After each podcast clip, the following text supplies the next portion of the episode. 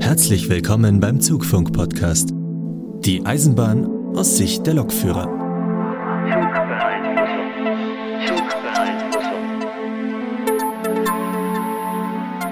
Hallo Leute, Zugfunk Folge 37. Heute mit dem Sebastian, Mahlzeit. dem Lukas Ja, schönen guten Tag. und natürlich mit mir, dem Markus.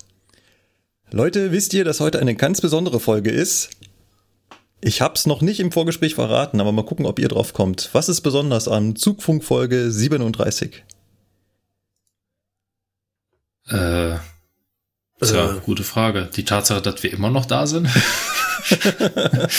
und immer noch was zu erzählen haben. Ja, geht in die richtige Richtung.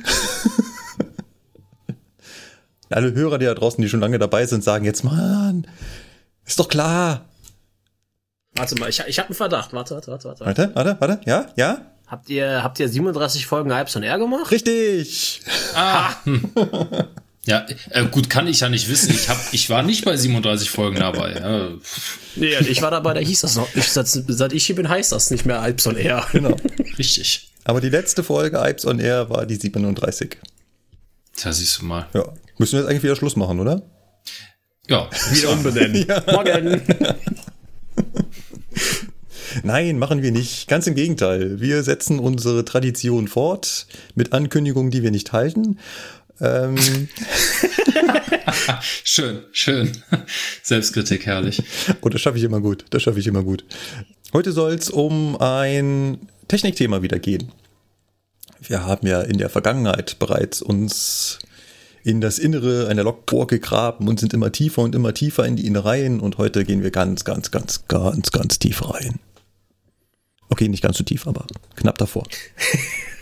Unser Thema ist heute der Tyristor. Aber bevor wir dazu kommen, ruft die Laberecke. Leute, was ist los? Wir haben ewig nicht gepodcastet. Wir wurden bestimmt schon vermisst. Ja, äh, Leute, was war? Arbeiten. Also, Arbeiten. oder auch nicht. Nicht? Was denn nun? Ja, ich, ja, ein bisschen arbeiten, dies, das und dann drei Wochen Urlaub, einen Tag gearbeitet, eine Woche krank, weil ich mich auf die Fresse gelegt habe. Arbeitsunfall. Das war richtiger professionell, ey. Denn das, das war richtig äh, hoch, hochprofessionell, ja. Richtig. Erzähl bitte die ganze Geschichte, ja, weil Ja, äh, Mit allen blutigen Details. Mit allen blutigen Details, ja. Ähm, also, ich war in Düsseldorf, hatte wie so oft Dieselbereitschaft. Es gibt Menschen, die würden an dieser Stelle schon sagen, das war schon der Fehler mit diesem Düsseldorf. das ist richtig. Ja, das ist äh, in der Tat richtig. Ja, sollte dann 402 abschleppen, bei dem die äh, Schleifleiste bis aufs Metall runter war. Lustigerweise hat die Schnelllenkeinrichtung nicht angesprochen. Das verstehe ich bis heute nicht. Egal. weil die nicht, ähm, viele glauben immer, die ist in der, in der Steifleiste, also in der Hartkohle drin. Das stimmt nicht.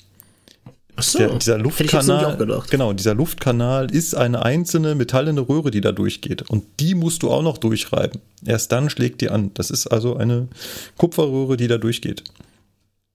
Die Also war Eskalationsstufe das 1, Kohle weg, Eskalationsstufe 2, das Röhrchen Genau. bricht. Das Aha. heißt, wenn einfach nur die Kohle oben Stück für Stück ausbröckelt, ist das noch kein Thema. Du brauchst erst den Fahrdraht, der dieses Röhrchen durchfeilt. Äh. Dann geht's los. Ja, okay, dann hat's dafür gerade noch nicht gereicht. Also jedenfalls, der Kollege kam in Düsseldorf beim Wenden Richtung Triebkopf. Ne, da steht ja, wenn der Zug richtig rumsteht, Richtung Berlin. Guckt sich so die Schleifleiste an und denkt sich, äh, ne. Das ganz sicher nicht. Ja, und dann äh, nahm das Elend seinen Lauf, oder das Übel. Vielleicht müssen wir doch ganz kurz Ja. erklären, was eine Schleifleiste ist. Ich, ich ich will ja mal versuchen, Höreranwalt zu spielen. Ja, stimmt, und wir genau. sagen jetzt Einspruch, euer Ehren, was zum Teufel ist eine Schleifleiste? Die Schleifleiste ist ein Bestandteil unseres kompletten Stromabnehmers. Und die Schleifleiste ist das Teil davon, was quasi den Kontakt zur Oberleitung herstellt. Also die schleift am Fahrdraht. Deswegen heißt die auch Schleifleiste. Und die besteht aus Hartkohle. Und die nutzt sich natürlich durch den Betrieb auch etwas ab. Und im Idealfall dadurch, dass die Oberleitung ja einen Zickzack hat, nutzt das sich gleichmäßig ab. Aber das hat halt scheinbar nicht richtig funktioniert oder durch Lichtbogen ist da ziemlich viel weggebrochen. Das ist äh, durchaus mal nicht unüblich, dass das passiert.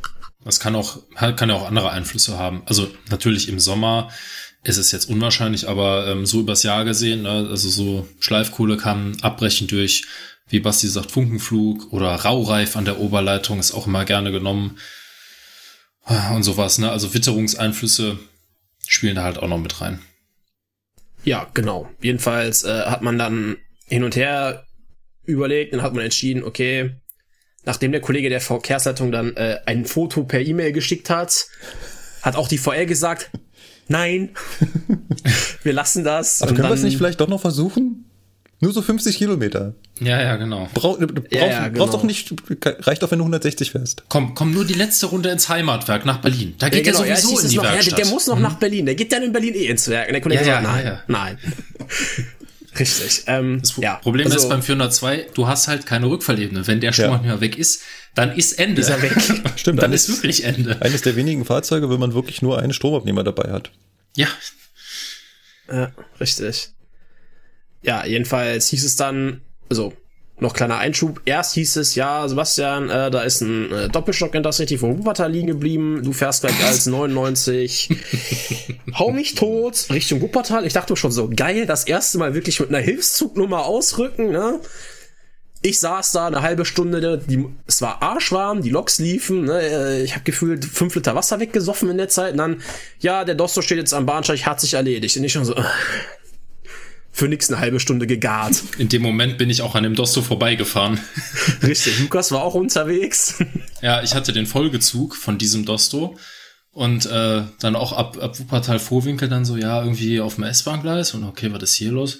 Ja, vor dir ist ein Kollege liegen geblieben, so, okay.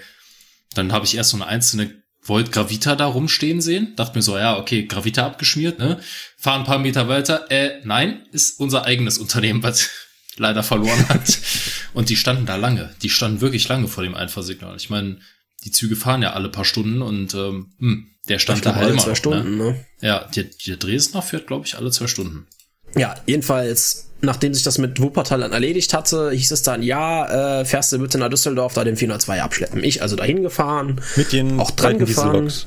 Mit den beiden 218ern, genau. Mhm sagten die sich ja, bevor wir, bis wir jetzt hier irgendwo eine 101 ausgebuddelt haben und da eine Hilfskupplung dran geschraubt haben, bla Keks, fahr eben dahin, häng das Ding an, gib ihm. Ja, ich da hingefahren, dann auch schön da mit 2 kmh sachte gegen den Zug gedötzt. Ja, auch alles soweit gut, schön und gut. Und dann waren wir irgendwann dran, so ja, wir machen jetzt die, müssen, ne, müssen, machen die HL-Hähne auf, beziehungsweise mussten sie dann nochmal zumachen, weil ein gewisser Kollege, schlau wie er war, gesagt hat, ja, ja, kannst beifahren, ich habe alles gemacht, ich beigefahren. Rat mal, wer vergessen hat, die E-Kontakte zuzulassen. Ja. Mm. Fand der 402 nur so semi-cool. Echt? Stört ihn das? Der hat aus Gründen irgendwie nicht mehr so ganz genau das gemacht, was er gesagt hat. Er okay, also fand es, das ungeil. Also es war nicht nur, dass jetzt die, Elektro die Elektrokontakte an der Shaku, an der Kupplung ausgefahren sind, bei der 218, also bei der Übergangskupplung natürlich gegen nichts gegengedrückt hat, ist Richtig. harmlos, passiert halt nichts, sieht halt nur nicht schön aus und äh, sorgt auch nicht dafür, dass es den Kontakt besonders gut geht. Aber prinzipiell wird da jetzt erstmal nichts passieren. Aber dazu kam auch, dass die Elektronik des Fahrzeugs ähm, dann nicht mehr so wollte, ja, also, wenn ich also das richtig verstehe. Genau, du hast ja da so verschiedene Sachen, die du fürs Abschleppen machen musst und er hat halt partout irgendwie die Zugschlusssignale nicht schalten, so schalten wollen, wie es fürs mhm. Abschleppen hätte sein müssen.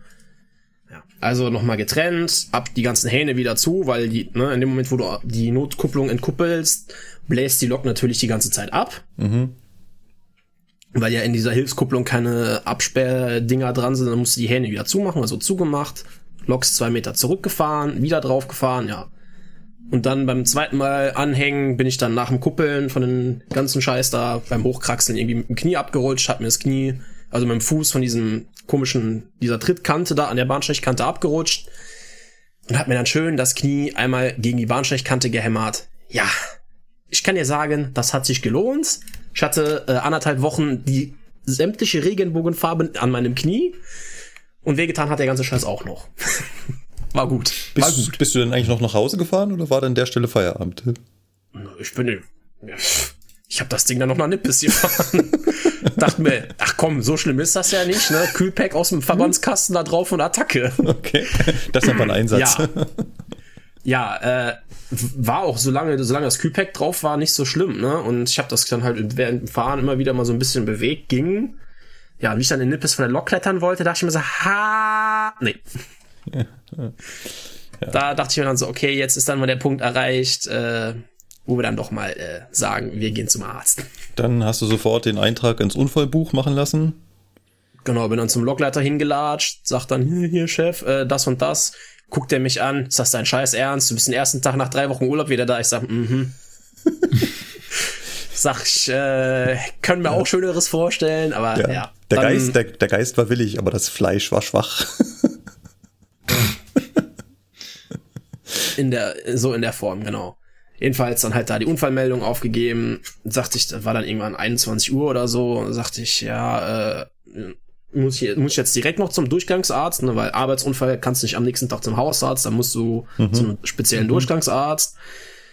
Sagt der Lokleiter, ja, hier rufen mal da hinten bei dem Krankenhaus an, da 300 Meter weiter die Straße runter ist. Ich da angerufen, ja, äh, kann ich, muss ich Sie enttäuschen, wir haben keinen Durchgangsarzt mehr. Ich sag, mhm, toll. Mhm. Ich, wollte, dachte, ja, das ich, nächste wäre da und da. Ich hätte gerade behaupten wollen, also bevor du das gesagt hast, ich hätte gerade behaupten wollen, dass jede Notaufnahme eines Krankenhauses da auch seinen Zweck erfüllt, aber ich nehme es zurück. Scheinbar nicht mehr.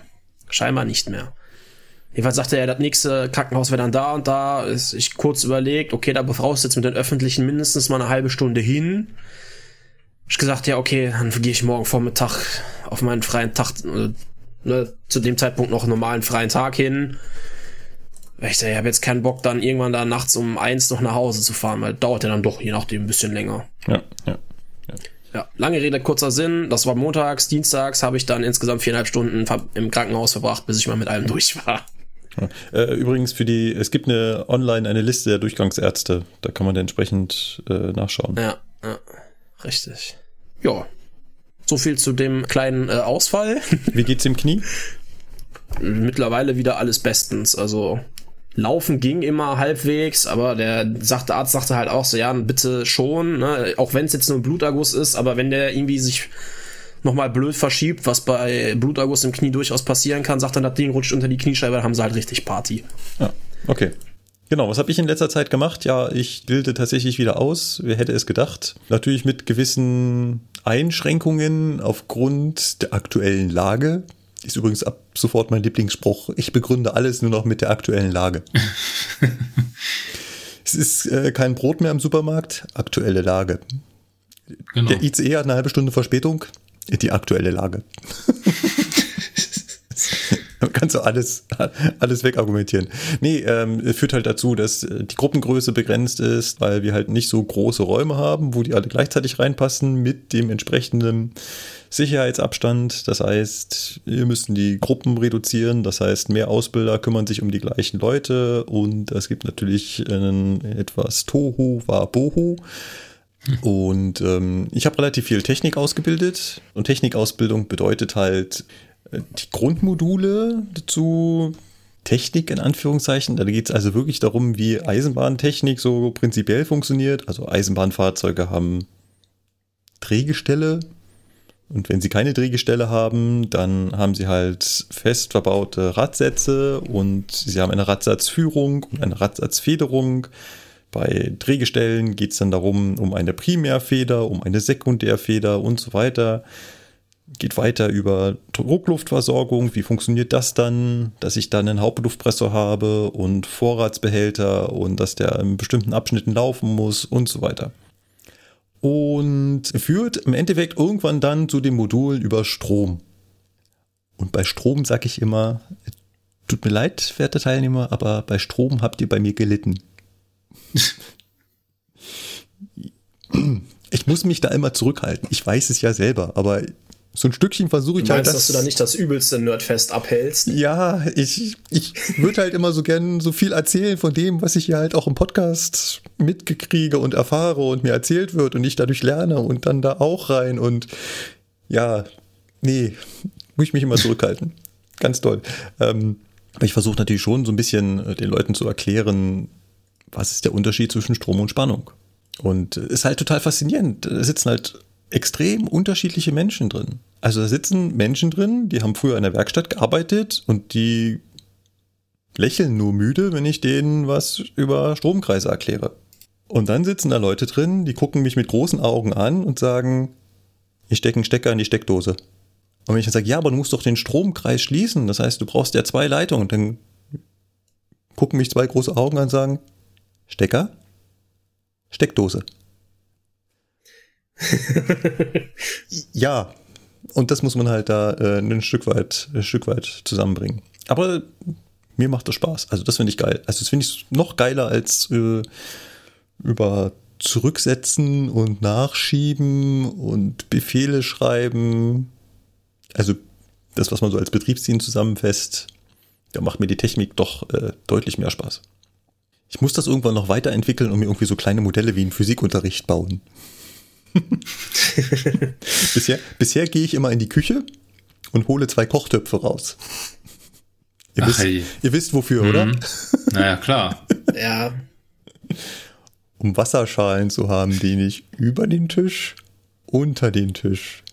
Über Also den unser Tisch. Ausbilder hat das ein bisschen einfacher gemacht. Der hat YouTube geöffnet, hat dann eingegeben, Sendung mit der Maus, Strom. Hat das Video abgespielt, danach wussten wir alle, wie es funktioniert. Äh, ja, ja. Das Video ist gut, aber Ja. klar, ne, ist natürlich anschaulicher, wenn du Es- wirklich äh, Live-Experimente ja, da machen kannst. ja. Ne? Es gibt es gibt extrem viele viele Videos zu ähm, zu so physikalischem Grundwissen und die kann man sich auch alle angucken. Aber ich finde, sie sind teilweise oder ganz oft mit der falschen Intention oder ähm, mit der falschen Perspektive aufgenommen. Also sie erklären halt nicht so Stück für Stück und bauen auf und packen immer noch ein Stück hinzu, sondern sie erklären halt an einem Stück so kurz wie möglich hintereinander weg den Sachverhalt. Und im Unterricht willst du ja eigentlich immer so dich Stück für Stück vorarbeiten. Und ähm, dass die Leute dir halt auch folgen können. Und du auch merkst, wenn dir die Leute nicht mehr folgen können. Und das funktioniert natürlich im Video nicht so, weil im Video sagst du zwei Sätze und hast damit den Stoff von drei Stunden zusammengefasst. Geht, aber ist halt gerade zum, zum erstmaligen Kennenlernen äh, nicht hilfreich. Das ist super, um Sachen, die man schon weiß oder mal wusste, wieder aufzufrischen oder sich auch schnell in ein Thema einzuarbeiten, wo es nicht um tiefes Verständnis geht, sondern einfach nur um die Sachen zu wissen. Ja, aber ich nutze die Videos auch sehr gerne. Sehr, sehr gerne. Es auch. ist, oder es ist ein, ähm, ein Hilfsmittel. ja, natürlich. Dass du zwar, dass du zwar sagst, okay, klar, da sind jetzt die Themen von den nächsten drei Stunden drin, aber passt auf, Leute, hier ist schon mal ein grober Überblick, wie es Ja. funktioniert und wir Genau. erklären das aber in einzelnen Genau. Schritten. Nur damit ihr jetzt schon mal die Zusammenhänge versteht, Ja. so ansatzweise äh, zeige ich euch das jetzt erstmal im Kompletten und dann klären wir das so ab, dass ihr dann wirklich die, die einzelnen Dinge dann versteht. Ja, Ja. genau. Entweder so, Also rum, so haben wir es nämlich gemacht. Man kann es auch andersrum, genau, man kann es so rum, man kann es auch andersrum machen. Man sagt, man erklärt das jetzt Stück für Stück und im Abschluss daran schaut man dann nochmal so ein Video als Zusammenfassung oder Lückenfüller, um zu sagen, um, also um Themen auch noch äh, aufzufüllen, zu sagen, okay, die Sachen hat man vielleicht nicht erwähnt, passen aber da Ja. rein und so weiter. Ja, ganz klar. Also für mich ist YouTube tatsächlich ein sehr oft und gerne verwendetes Hilfsmittel im Unterricht ja. definitiv. Ja. Und an die Technikausbildung schließt sich dann die erste Baureihenausbildung an. Da habe ich dann auch teilweise mitgewirkt. Das war Baureihe 412. Ähm, was bei der Fahrzeugausbildung so richtig blöd ist, und das werdet ihr sicherlich auch nur zu gut kennen, was brauche ich denn, damit ich ein Fahrzeug ausbilden kann? Ein Fahrzeuge. Fahrzeug. So, aber was macht denn die Eisenbahn mit ihren Fahrzeugen so tagsüber? Fahren. Ja, Ja. Das ist, ich kann ja schlecht, also jetzt sagen, so, bei dem Zug, der jetzt äh, in 20 Minuten Abfahrt hat, da machen wir jetzt mal ein Batteriereset und machen den Schlepp fertig und bauen ihn wieder zurück. Mhm. Hm. Das kannst du, kannst du schon machen, musst dann aber auch wirklich alle Daumen drücken, dass das auch klappt. Ja, also nee, das, das macht man halt nicht. Also Fahrzeuge, die direkt wie einen Einsatztermin hat, daran machst du nichts, außer vielleicht mal den Scheibenwischer ein- und wieder ausschalten. Weil es gibt einen Riesenterz, wenn du da Fahrzeuge außer Betrieb setzt und sei es nur, weil du ganz normale Betriebshandlungen vorgenommen hast. Aber in so einer Ja. Ausbildung macht man halt Dinge mit den Fahrzeugen, die halt normal nicht so, ne? Na klar. Und, Schleppfertig äh, machen, genau. äh, Erden, Ja, äh, was das, sind alles, ich. das ne? sind alles Funktionen, die kann das Fahrzeug. Aber eventuell stößt man dabei auf Störungen, die vorher noch keiner gesehen hat und der halt normal hätte fahren können. Sei es drum, ähm, es ist halt immer ein Problem. Du, wir sind teilweise für in der 401 Ausbildung sind wir nach Darmstadt gefahren, um an einem 401 zu üben, weil damals war in Köln noch kein 401. Gut. planmäßig. Schön, schön dass du sagst. Schön, dass du sagst. Das war nämlich auch meine Idee, als ich zu der Ausbildung dazugestoßen bin. Ich habe gesagt, Leute, in Stuttgart steht einer vier Stunden im Rosenstein-Garten rum. Hallo 511. So, also wir alle Sachen gepackt, Teilnehmer rein, nach Stuttgart gedüst. So, der, der, der, der Zug kommt rein, der da in, in die Abstellung fahren soll. Ich sag mir so, äh, warte mal, Leute, ich gehe vor zu dem Lokführer, der den rausfährt, dann kann ich den selber rausfahren und äh, kann den Lokführer dann äh, was anderes machen lassen. Also Füße hochlegen und so. Und die anderen wollten sich eigentlich nur hinten reinsetzen. Komme ich zu dem Kollegen vor, sag mir, du hier, du fährst doch den da ähm, raus, ne? Äh, ja, nach Karlsruhe. Ich so, wie jetzt? ja, mich haben es gerade angerufen, der soll Lehrreise nach Karlsruhe gehen. Hm. Ja, in diesem Moment entstand an dieser Stelle so ein kleiner Krater. Alle haben erstmal sparsam geguckt. Ja, ich dann wieder zurück zu den Teilnehmern und sagen, so, wir können jetzt wieder zwei Stunden zurück nach München fahren. Kleiner Ausflug. Ihr habt den Bahnhof mal gesehen, sehr schön. Irgendwann mal, aber das war ein Satz mit X. Also ich hätte ja jetzt gesagt, ihr könnt natürlich auch einfach mal nach Köln kommen, weil ICE-Werk Nippes ist in Betriebnahme und Instandsetzungswerk, aber dafür müsste man dann ja wieder ein Hotel buchen und Lukas. äh, kostet Geld und Ich hab's auf dem Programm stehen sehen. ja. In Ruhelage. 412 Ja, in Nippes. Ja, natürlich. Ja, wie gesagt, auf nach Köln. Ja. Ja, aber vier Stunden Anfahrt. Ja, ist, das ist klar, das dauert natürlich ewig. Du musst erstmal dahin und das kannst du nicht an einem Tag machen, auf keinen Fall. Ja. Da musst du mindestens eine Übernachtung da haben. Aber Genau. Ja. Ja, ähm, klar, normalerweise nimmt man halt Ruhelagen, natürliche Ruhelagen der Züge. Äh, es sind halt Wänden, wo halt nicht am Bahnsteig mal eben in einer halben Stunde samt Innenreinigung gewendet wird, sondern wo der Zug halt rausgeht in eine, ein Absteiggleis, Vorstellgruppe, ins, ins WBF. ja, ja, genau. Es wird sich Ja, übrigens hier, genau. durchsetzen. Äh, 5.15 auf 5.14. Genau, kommt um 13 Uhr Stuttgart an, fährt um 17 Uhr wieder raus. Genau. Wäre super. Optimal. Kann man mindestens zwei Stunden am Fahrzeug drum basteln, da kann man schon mal was Ja. Übrigens, was wir wieder gemacht haben, was ihr ja nicht glaubt, ist, wir haben wieder abgeschleppt. Und unsere Teilnehmer wissen das, glaube ich. äh, wir haben den äh, in der Baureihenausbildung haben wir wieder Abschleppen gemacht. Wir hatten doch das Thema, Ah. dass äh, das bei euch mehr oder weniger nur in der Theorie durchgesprochen wird. Ja. Und ähm, das habe ich bei uns auch mal angebracht, damit unsere Teilnehmer zu schätzen wissen, dass wir das live und vor Ort und in Farbe machen. Was das für eine Scheißarbeit ist. Es dauert ein Weilchen, aber du bist Ja. halt auch ähm, zu viert mindestens, also mindestens vier Teilnehmer und ähm, dann funktioniert das schon. Also zwei packen sich die, die Kupplung, einer liest immer vor, was genau gemacht werden muss, der andere hat dann noch die Kabel in der Hand, das, das passt schon.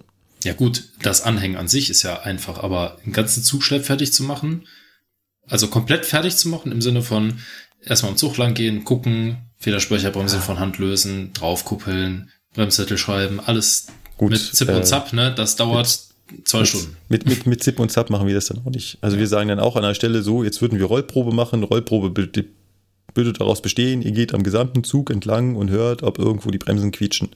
Erst dann wisst ihr, dass die wirklich alle gelöst sind. Genau.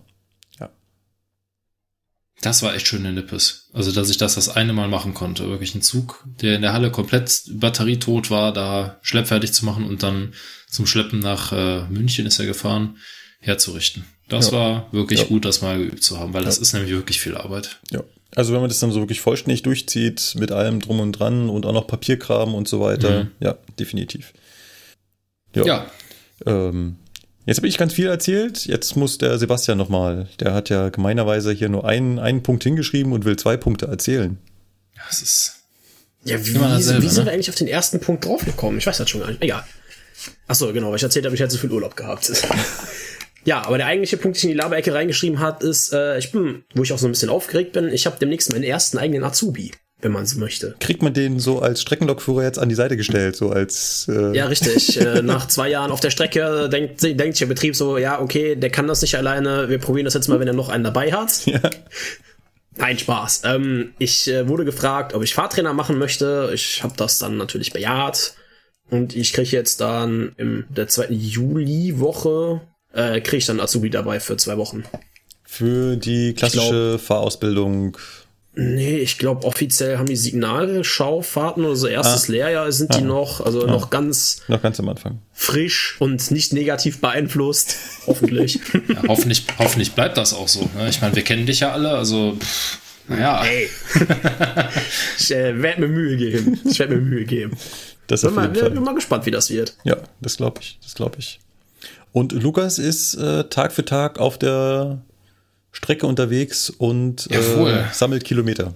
Ja, auf jeden Fall. Also auf einer, auf meiner momentanen Lieblingsstrecke. Also sie ist definitiv nicht meine Lieblingsstrecke, aber man könnte es vermuten. Man fährt nicht nach Norddeich oder so. Nee, nee, nee. äh, ich habe diese Woche von sechs Schichten fünfmal Stuttgart.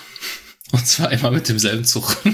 Oh, immer gut. morgens mit dem 511 nach Stuttgart und dann halt wahlweise mit dem 518 wieder zurück, was ganz angenehm ist, weil dann fährst der Zug halt nach Stuttgart und momentan ist ja die Schnellfahrstrecke zwischen Mannheim und Stuttgart gesperrt. Das heißt, man fährt ab Mannheim äh, das Stückchen kurz nach Heidelberg und dann von Heidelberg aus über Bruchsal, Bretten, Mühlacker, Bietigheim-Bissingen, Ludwigsburg nach Stuttgart. Also quasi die Altbaustrecke. Genau, hört ihr auch mal bei Bruchsal, Bruchtal? Ja, äh, man, man kennt den Ort halt. Ne? Echt? Tut man Ja. das? okay. Naja, man, ich habe gehört, wenn man in Köln seine Alpausbildung gemacht hat, kennt man auch den Bahnhof Knittlingen. Wie heißt der? Knittlingen, Kleinvillas, natürlich. Da fahre ich auch Genau. jetzt jeden Tag durch, weil da ist nämlich auch an dieser Strecke. Ja, das ist ein Haltepunkt. Knittlingen, Kleinvillas. Herrlich. Also es ist ein Traum. Naja, auf jeden Fall, die Schicht hatte ich jetzt, oder habe ich halt jetzt noch äh, morgen und übermorgen. Und ähm, ja, aber morgen ist sie ein bisschen. Ist sie morgen ein bisschen anders? Oder? Nee, morgen ist sie ein bisschen anders, weil da fahre ich zwar den 511 nach Stuttgart, aber da werde ich aus meiner Routine rausgezogen Oh und muss dann einen anderen Zug erst nach Frankfurt bringen und dann von da aus nach Köln. Das wäre lustig, wenn ich, weil ich habe zwar morgen auch eine Schicht, aber ähm, also ich darf endlich mal wieder aushelfen. Aber leider nicht nach Stuttgart, sonst hätten wir abschlagen können. Und Ja. Toll, ne? Dann einmal und Ja, ja, immer wieder ja. Enttäuschung, aber egal. wird wieder vorkommen. Nee, für mich Ja. geht's nach, nach, nach Lindau. Mal gucken. ah, okay. Hm, schön mit der 18er durch Allgäu. Mit der 18er durchs Allgäu und mal gucken, wo schon überall Strippe hängt. Und Lindau haben sie jetzt auf ESTW umgebaut. Mal gucken, wie Ich das da hörte aussieht. davon, ja. Mal gucken, wie das jetzt aussieht. Ja. Ja, aber die Schicht ist eigentlich ganz okay. Also ich hatte das drei Tage hintereinander, Montag, Dienstag, Mittwoch. Und ähm, irgendwann gewöhnst du dich halt dran, ne? Irgendwann 5.29 Uhr Dienstbeginn, ja, das, das ist so im Prinzip dann wie normal arbeiten. Ne? Du bist halt irgendwann in diesem Rhythmus drin und das ist auch eigentlich, fand ich das gar nicht so verkehrt, mal entweder dieselbe, also dieselbe Schicht wird halt irgendwann langweilig, aber so mal wirklich drei Tage hintereinander früh. Ne? Also so wie früh in der Bereitstellung halt. Ne? Und nicht jeden Tag irgendwie mit Frühdienst um 5 Uhr, dann äh, um 12 Uhr wieder anfangen, dann erst um 15 Uhr anfangen und ja, Aber man aber kann, man kann sich so ein bisschen drauf einrichten, aber ja. 5.29 Uhr. Ja, äh, ne, jeder Mensch ist anders. Ne? Ich war in der Bereitstellung, habe ich Frühdienste gehasst. Es war einfach ekelhaft. Mittlerweile, ja, was willst du halt machen? Ne? Du hast im Vorgespräch gesagt, wenn du 5.29 Uhr anfangen musst, dann klingelt dein Ja. Wecker um. 3 Uhr. Ja, Aber 3 Uhr ist ja noch eine relativ humane Uhrzeit. Ich habe am Montag Dienstbeginn um 3 Uhr. Oh, Muss dann aber auch nur bis äh, 10 Uhr arbeiten. Also das geht dann. okay, aber. Puh, ja. Ja. Ne? Ja, wie gesagt, das Schöne an dieser 511-Schicht ist halt, du fährst halt mit dem 412, der kommt aus Nippes, aus dem Werk, fährst den halt darunter, stellst den dann auch selber ab, hast dann bis 12.45 Uhr da Aufenthalt, kannst dann entspannt in die Kantine gehen, Also in, in so fertig machen. Noch, noch, du, du sprichst in Rätseln. Also Ja. du fährst den ICE 4, der Baureihe 412, Ja. von Köln-Nippes, Nee, von Köln Hauptbahnhof. von Köln Hauptbahnhof, also der kommt aus Nippes, aber dir Genau. wird er bereitgestellt an den Genau. Hauptbahnhof. Du steigst ein, fährst den runter nach Stuttgart, Genau. Musst ihn in Stuttgart selber abstellen Genau, in das BW Rosenstein da unten. Mhm. Und bleibst denn im Rosenstein oder fährst du Genau. Gas? Du bleibst Nee, unten? ich habe da unten offiziell Pause. Du hast da unten offiziell Pause. Ja. Da gibt's sogar noch eine kleine Kantine, genau. Mhm, genau. Und dann stellst du denselben Zug auch wieder auf. So ist es, genau. Also ich habe dann da Pause, habe dann Zeit, äh, da habe ich dann auch wirklich Zeit, mich um Störungsbeseitigung zu kümmern, Ja. als Streckenlokführer, Ja. um zu gucken, was ist denn jetzt hier, ne? Was hat er jetzt hier für Probleme? Ja. Also die Tage war es halt so, dass ich die Zeit auch gebraucht habe, aber sie auch dann sinnvoll genutzt habe, weil ich bin dann dadurch, dass ich denselben Zug wieder zurückfahre, habe ich natürlich auch ein eigenes Interesse daran, Ja, wenn der ja. Zug möglichst störungsfrei ist. Definitiv. Das ist ja, das ist ja schon so richtig so ein, oh, warte mal, darf ich nicht das Falsche sagen, so ein, so ein Busfahrer-Feeling, dass man seinen eigenen Ja, im Prinzip schon. Bus hat und mit dem die ganze Zeit hin und her fährt. Ja, aber es ist nicht jeden Tag derselbe Bus. Also ich kriege jeden Tag einen anderen Bus, aber ja, so ein bisschen ist das so, ja. Aber ja, es ist halt, das ist halt wirklich praktisch. Also du hast da unten Zeit und äh, kannst dann ganz entspannt dich da noch ein bisschen hinlegen, wenn es sein muss, ne? Ein bisschen Augenpflege machen und ja, dann fährst du halt wieder zurück. Ja. Ja. Der einzige Nachteil ist halt nur, die Umleitung zieht sich. Also wirklich nach drei Tagen hintereinander zieht sich das wirklich irgendwann. Mal eine doofe Frage. Ich habe ja da hinter Stuttgart ist für mich ja die Welt zu Ende. Da ist irgendwie so weiße Fläche. Geht mir auch so, aber halt in die südliche Richtung. Nicht wie bei dir nördliche. Stimmt. Ist das eine schöne Strecke? Also ist so landschaftlich zum Also Angucken? landschaftlich ist die sehr schön, gar keine Frage. Aber ja, ja, wie soll ich das sagen? Da sind ziemlich viele Geschwindigkeitswechsel und äh, die Fahrpläne sind extrem eng. Das Oh, heißt also, du okay. musst wirklich aus Stuttgart zusehen, dass du da wegkommst, im wahrsten Sinne, weil ansonsten fängst du dir da auf dieser Strecke halt auch extrem viel Verspätung ein, Mhm. weil das ist halt momentan eine der zwei möglichen Strecken, um von Stuttgart in Anführungsstrichen nach Mannheim zu kommen. Du kannst auch über Heilbronn fahren, das geht auch, aber äh, der Fernverkehr fährt komplett über Mühlacker und da ist auch noch Regionalverkehr und da ist vor allen Dingen auch noch Güterverkehr. Also die Strecke ist voll. Mhm. Das ist auch ein Grund dafür, dass entlang dieser Strecke alle Bahnübergänge zu sind. Also die sind wirklich abgesperrt mit Betonklötzen. Und da sind so Behelfsbrücken drüber gebaut, damit wenigstens die Fußgänger rüberkommen, weil die Zugfolge ist so hoch, da kannst du keine Bahnübergänge mehr aufmachen. Das geht gar nicht. Okay. Und da hat die Bahn extra im, äh, für die Zeit dieser äh, Umleitung halt wirklich die Bahnübergänge da zugemacht. Faszinierend. Also die mussten quasi nicht nur die Schnellfahrstrecke jetzt baulich auf den neuesten Stand bringen, sondern zuvor erstmal Baumaßnahmen an der Umleitung. Ja. Also die haben da halt die klassischen Bauzäune hingestellt. Ne? Der Bahnübergang funktioniert, der zeigt rotes Licht, die Schranken sind unten, ne? also der ist jetzt nicht kaputt, aber da stehen Bauzäune. Und damit halt keiner auf die dumme Idee kommt, irgendwie zu meinen, ja, ne, ich passe da schon mit meinem Ferrari drunter her unter den Schranken. Ja, kannst du knicken, weil davor sind halt diese ne, riesen Betonklötze, die du halt da absetzen kannst mit so einem Kran. Und ähm, ja, dann haben sie so eine Stahlbehelfsbrücke. Wirklich, die vier Bahnübergänge sind das drei oder vier? Haben sie so präpariert. Finde ich ja cool. Finde ich Und ja, cool. als ich das erste Mal langfahren dachte ich mir, okay, was ist hier los? Ne? Und dann, ähm, da hängen aber auch Plakate halt an dieser Brücke, ne? dass es da eben sich um eine vorübergehende Maßnahme handelt. Ah. Ja, und äh, wie gesagt, die Strecke, das schlängelt sich halt wirklich ähm, richtig über Berg und Tal da und äh, extrem viele Geschwindigkeitswechsel. Und wenn du jetzt halt so einen Zug hast wie ein 412, ja, mal eben so einen Geschwindigkeitswechsel für drei Kilometer von 100 auf 140, den kannst du dir sparen. Weil wenn es den Berg hochgeht, dann sieht der die 120 vielleicht, aber ja, dann musst ja. du wieder bremsen. Also das ist halt, du musst da wirklich am Ball bleiben und deswegen ist die Strecke relativ anstrengend. Ja, ja. Ja. Aber es geht. Gut. Das ist schon okay. Ja, ich würde die Laberecke wieder zumachen Ja. und auf unser Hauptthema umleiten. Wir wollen unsere kleine Technikserie fortführen. Angefangen haben wir mit der Zugfunkfolge 9, Altbaustrom. Weiter ging es dann mit mehrsprachigem Wechselstrom in Folge 13. Folge 23 ging es um Spannung ist gefährlich und Strom tötet. In Folge 30 hatten wir 2000 Volt im Eimer. Das war die letzte Technikfolge. Damals ging es um den Vier-Quadranten-Steller. Das heißt, wie schaffe ich es, dass ich aus ähm, dem, was aus meinem Trafo an elektrische Energie kommt, jetzt irgendwie meine Motoren steuere. Und dabei haben wir von Schaltern gesprochen, die ständig auf- und zuschalten müssen. Wir haben aber nie so richtig darüber gesprochen, was sind das denn für Schalter? Jetzt, unser Thema sind heute diese Schalter. Sie nennen sich Thyristoren.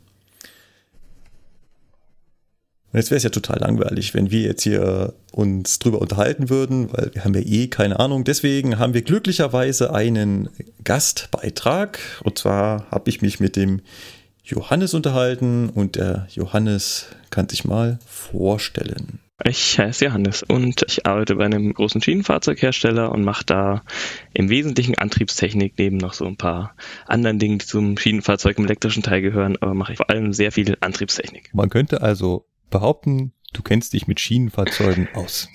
Also zumindest mit der Antriebstechnik. Ja, ich glaube, man kann behaupten, ich kenne mich mit Schienenfahrzeugen aus. Gut. Was zum Teufel ist ein Thyristor? Ja, da muss man jetzt mal im weitestgehend anfangen. Ist es erstmal äh, ein elektronisches Bauelement, ein Halbleiter-Bauelement. Das heißt, es besteht in gewisser Weise aus aus Silizium. Silizium ist ja nichts viel anderes als äh, geschmolzener Sand, sage ich mal, den man dann sehr, sehr aufwendig mit äh, viel Energie und Kristallwachstum und Scheibchenschneiden etc. zu großen oder kleinen elektronischen Bauelementen äh, verarbeiten kann. Steigen wir mal noch nicht so tief ein, wie, wie das dann funktioniert, sondern gehen wir erstmal darauf ein, äh, was macht ein Thyristor? ein Thyristor ist ein äh, Bauelement, äh, was man mit einem externen Impuls, ist ein, ein Stromimpuls in, in der Stelle, äh, einschalten kann. Das heißt, wenn man den einschaltet, das ist wie so ein Lichtschalter, dann macht man den an und dann fließt erstmal Strom, also im Prinzip die Lampe leuchtet aber man kann ihn jetzt leider nicht mehr so leicht wieder ausschalten. Also vielleicht stellt man sich das jetzt so vor, wie man hat jetzt also ein, äh, ein Wasserrohr und dann hat man einen Schieber und den Schieber, den kann man zwar rausziehen, aber wenn das Wasser dann da mal mit ordentlich Druck durch das Rohr schießt, dann kriegt man den Schieber einfach nicht mehr rein. Und deshalb kann man den Wasserfluss da jetzt nicht mehr so einfach unterbrechen, sondern man muss eigentlich warten, bis quasi der Wasserbehälter alle ist, da kein Wasser mehr fließt und dann kann man auch ganz gemütlich seinen Schieber wieder reinmachen und wenn das nächste Wasser kommt, ist es aus. Das ist ja ähm, ein wunderschönes Bild, toll. Also äh, das Wasserrohr ist meine Leitung, die Bilder der Wassereimer sind ja bei unserem Podcast schon berühmt. Das ist, finde ich super, dass du da wieder her zurückkehrst. Und wenn ich da jetzt so ein Ventil habe, was ich öffnen kann und ziehe ich da halt was aus dem Rohr raus. Jetzt kann das Wasser durchströmen. Ich komme jetzt aber nicht wieder dagegen an, um es zuzumachen, solange der Wasserstrom da ist. Erst wenn der Wasserstrom nachlässt, dann kann ich das irgendwann wieder quasi zudrehen. Und wenn jetzt wieder Wasser kommt, dann ist es wieder zu. Habe ich das so richtig verstanden?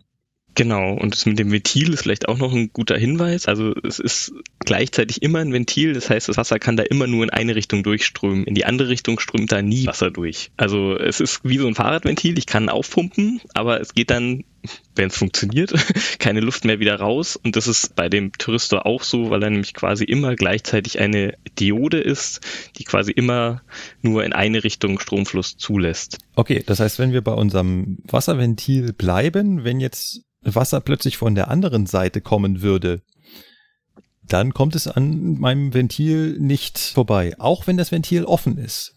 Genau. Ich erinnere mich an die Wassereimer oder Schalen, die wir abwechselnd hoch und runter gehoben haben, um Wechselstrom zu erzeugen. Und diese haben wir mit einem Schlauch verbunden. Und in der Mitte haben wir ein Bauteil, da bauen wir jetzt unseren Thyristor ein. Unseren Wasserthyristor. Und einen Eimer habe ich auf dem Tisch stehen, ne? Und den anderen Eimer bewege ich immer über den Tisch und unter den Tisch, über den Tisch und unter den Tisch. Dadurch habe ich Wechselstrom erzeugt. Und jetzt habe ich das Wasser im Schlauch, was einmal nach rechts und einmal nach links will. Einmal zu dem Eimer auf dem Tisch und einmal zu dem Eimer, der unter dem Tisch hängt. Und jetzt fungiert mein Thyristor auf der einen Seite immer so, dass er das Wasser nur in eine Richtung durchlässt und die andere Richtung nicht. Richtig? Genau, aber er lässt das Wasser eben erst durch, wenn ich ihn einschalte. Das heißt, ich kann ganz gemütlich meinen einen Eimer quasi auf den Tisch stellen, meinen einen anderen Eimer unten hinstellen. Erstmal passiert noch nichts und erst wenn ich dann quasi, ja, sagen wir im übertragenen Sinne den Knopf drücke und ich mhm. muss ihn nur einmal kurz drücken, dann fließt das ganze Wasser quasi in den unteren Eimer. Und wenn ich den unteren Eimer jetzt dann natürlich wieder nach oben stelle, dann fließt kein Wasser. Genau, da kann ich auch jetzt so oft den Knopf drücken, wie ich will. Da fließt kein Wasser durch. Nee, da kann man den Knopf so viel drücken, wie man will, außer man stellt das Wasser quasi sehr, sehr, sehr weit nach oben, weil irgendwann bricht dann der Schieber im übertragenen Sinne. Und dann mache ich mein Bauteil mit kaputt. Dann ist das Bauteil kaputt, genau. Gut. Jetzt wurden wir in den letzten Sendungen ja dafür kritisiert, dass wir uns zu lange an den Wasserschalen festgehalten haben. Von daher versuche ich das gleich mal wieder in die Elektrotechnik zu bekommen. Du hast schon einen Begriff verwendet, ein anderes Halbleiterbauelement, und zwar eine Diode. Ja. Eine Diode macht ja eigentlich genau das, was wir gerade gesagt haben, nur muss ich diese nicht einschalten, sondern die lässt halt immer in eine Richtung äh, den Strom durch und in eine andere Richtung sperrt sie immer. Genau, also da kann ich nichts steuern, sondern es ist einfach nur ein Ventil. In die eine Richtung fließt der Strom, in die andere Richtung fließt kein Strom. Genau. Und der Thyristor ist jetzt quasi eine, also ich benutze mal äh, den Begriff hier, eine Weiterentwicklung. Ich packe eine Funktion hinzu und baue mir eine schaltbare Diode. Genau das ist es. Und lustigerweise auch tatsächlich auf der sehr unteren technischen Ebene in dem Halbleiter sind es eigentlich nur zwei Dioden, die gegeneinander geschaltet sind mit einem kleinen Draht dazwischen. Jetzt wird's ja faszinierend. Jetzt tauchen wir schon in den Aufbau eines Touristors ab. Es wird vermutlich relativ kompliziert. Also man könnte soweit drauf eingehen, dadurch, dass man quasi da noch diesen Draht hat, macht man eben die eine Diode, die eigentlich immer sperren würde, dazu, dass sie nicht mehr sperrt. Ah, die kann ich quasi brücken. Ja, genau, die kann ich brücken aber dann ist sie halt gebrückt, bis der Strom wieder aufhört. Ah, okay. Äh, wie, wie, nennt man das? Also beim Relais ist ja die einfachste Variante eines elektrischen Schalters. Wenn ich da das Dammer vergleiche, dann gibt's ja einen Steuerstrom und einen Arbeitsstrom mit dem Steuerstrom schalte ich den Arbeitsstrom. Gibt es so ähnliche Begrifflichkeiten hier beim Touristor auch, damit wir da von den Begrifflichkeiten klar sind? Ja, also grundsätzlich die, die drei Anschlüsse sind erstmal die zwei Anschlüsse, die man auch bei der Diode hätte. Das ist die Anode, das ist quasi da, wo man Plus anschließt und die Kathode, da, wo man Minus anschließt. Das ist quasi der Arbeitsstrom, den ich schalten will. Das ist der Arbeitsstrom, genau. Das ist der Arbeitsstrom, den ich schalten will. Der fließt da durch. Und dann habe ich quasi an der Seite noch einen Eingang und der heißt äh, Gate, also Tor auf Englisch. Ist ja, genau, es ist halt quasi der Schieber. Mhm. Das Tor. Und das Einschalten bei einem Touristor nennt man Zünden, weil man ihn ja quasi nur einmal anstupsen muss, also einmal Streichholz an und dann bleibt es halt erstmal an, das Streichholz. Kann man dann davon reden, dass man eine Gate-Spannung anlegt, wenn man ihn zündet? Ist das richtig? Ja, also ganz genau muss man da ein, ein Gate Strom anlegen. Ah, okay. Dann muss wirklich Strom fließen. Mhm. Da reicht Spannung alleine jetzt nicht aus. Dann ähm, wäre jetzt vielleicht interessant, was ich mit dem Thyristor machen kann. Ja, was kann ich mit einem Thyristor machen? Vieles. da hattest du äh, angedeutet, dass du zum Beispiel einen Dimmer damit gut erklären kannst. Ja, also ein Dimmer ist so, ist so ganz, ganz äh, klassisch, was man zu Hause kennt. Also zumindest in der Vor-LED-Lampen-Ära. Die jüngeren Zuschauer uns werden sich nicht erinnern. Nein, ähm, also mit LED-Lampen funktioniert es leider nicht so richtig gut. Aber wenn man so eine ganz normale Glühdrahtlampe hatte, dann hatte man ja da so einen Dimmer, den konnte man drehen und dann wurde die heller oder dunkler. Äh, wir müssen nochmal auf Wechselstrom kommen. Wenn man sich Wechselstrom anschaut, hat man so eine Sinuskurve, also so eine schöne Welle, die einmal, einmal oben und einmal unten lang mhm. geht. Und der Thyristor, den kann ich ja jetzt irgendwann in dieser Welle einschalten.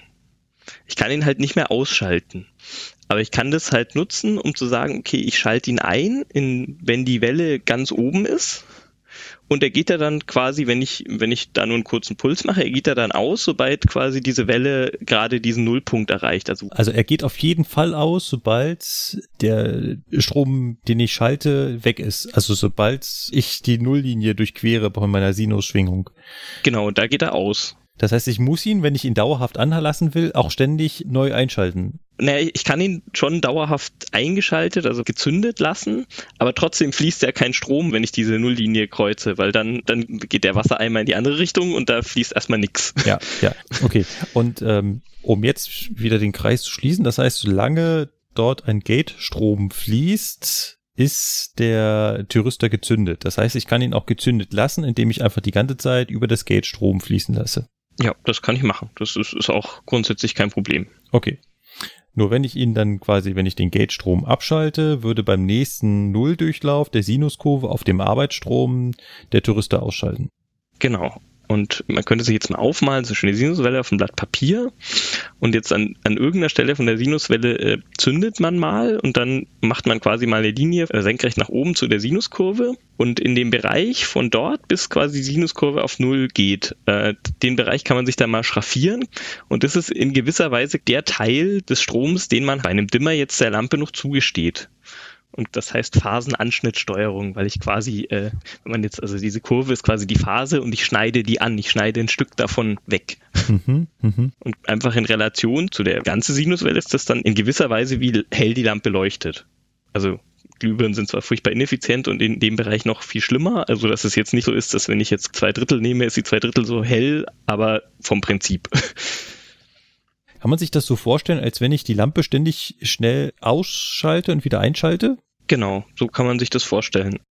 Sagen wir so, wie wir sehen ungefähr 25 Bilder in der Sekunde, so ein Wechselstrom im, im Haushaltsbereich schwingt mit 50 Hertz, das heißt, das sehe ich nicht. Okay, mal abgesehen davon, dass eine Glühbirne ja auch total träge ist, wie eh der Glühfaden aufhört zu glühen, ist schon die nächste Schwingung da, ne? Genau, das funktioniert bei der Glühlampe sehr gut.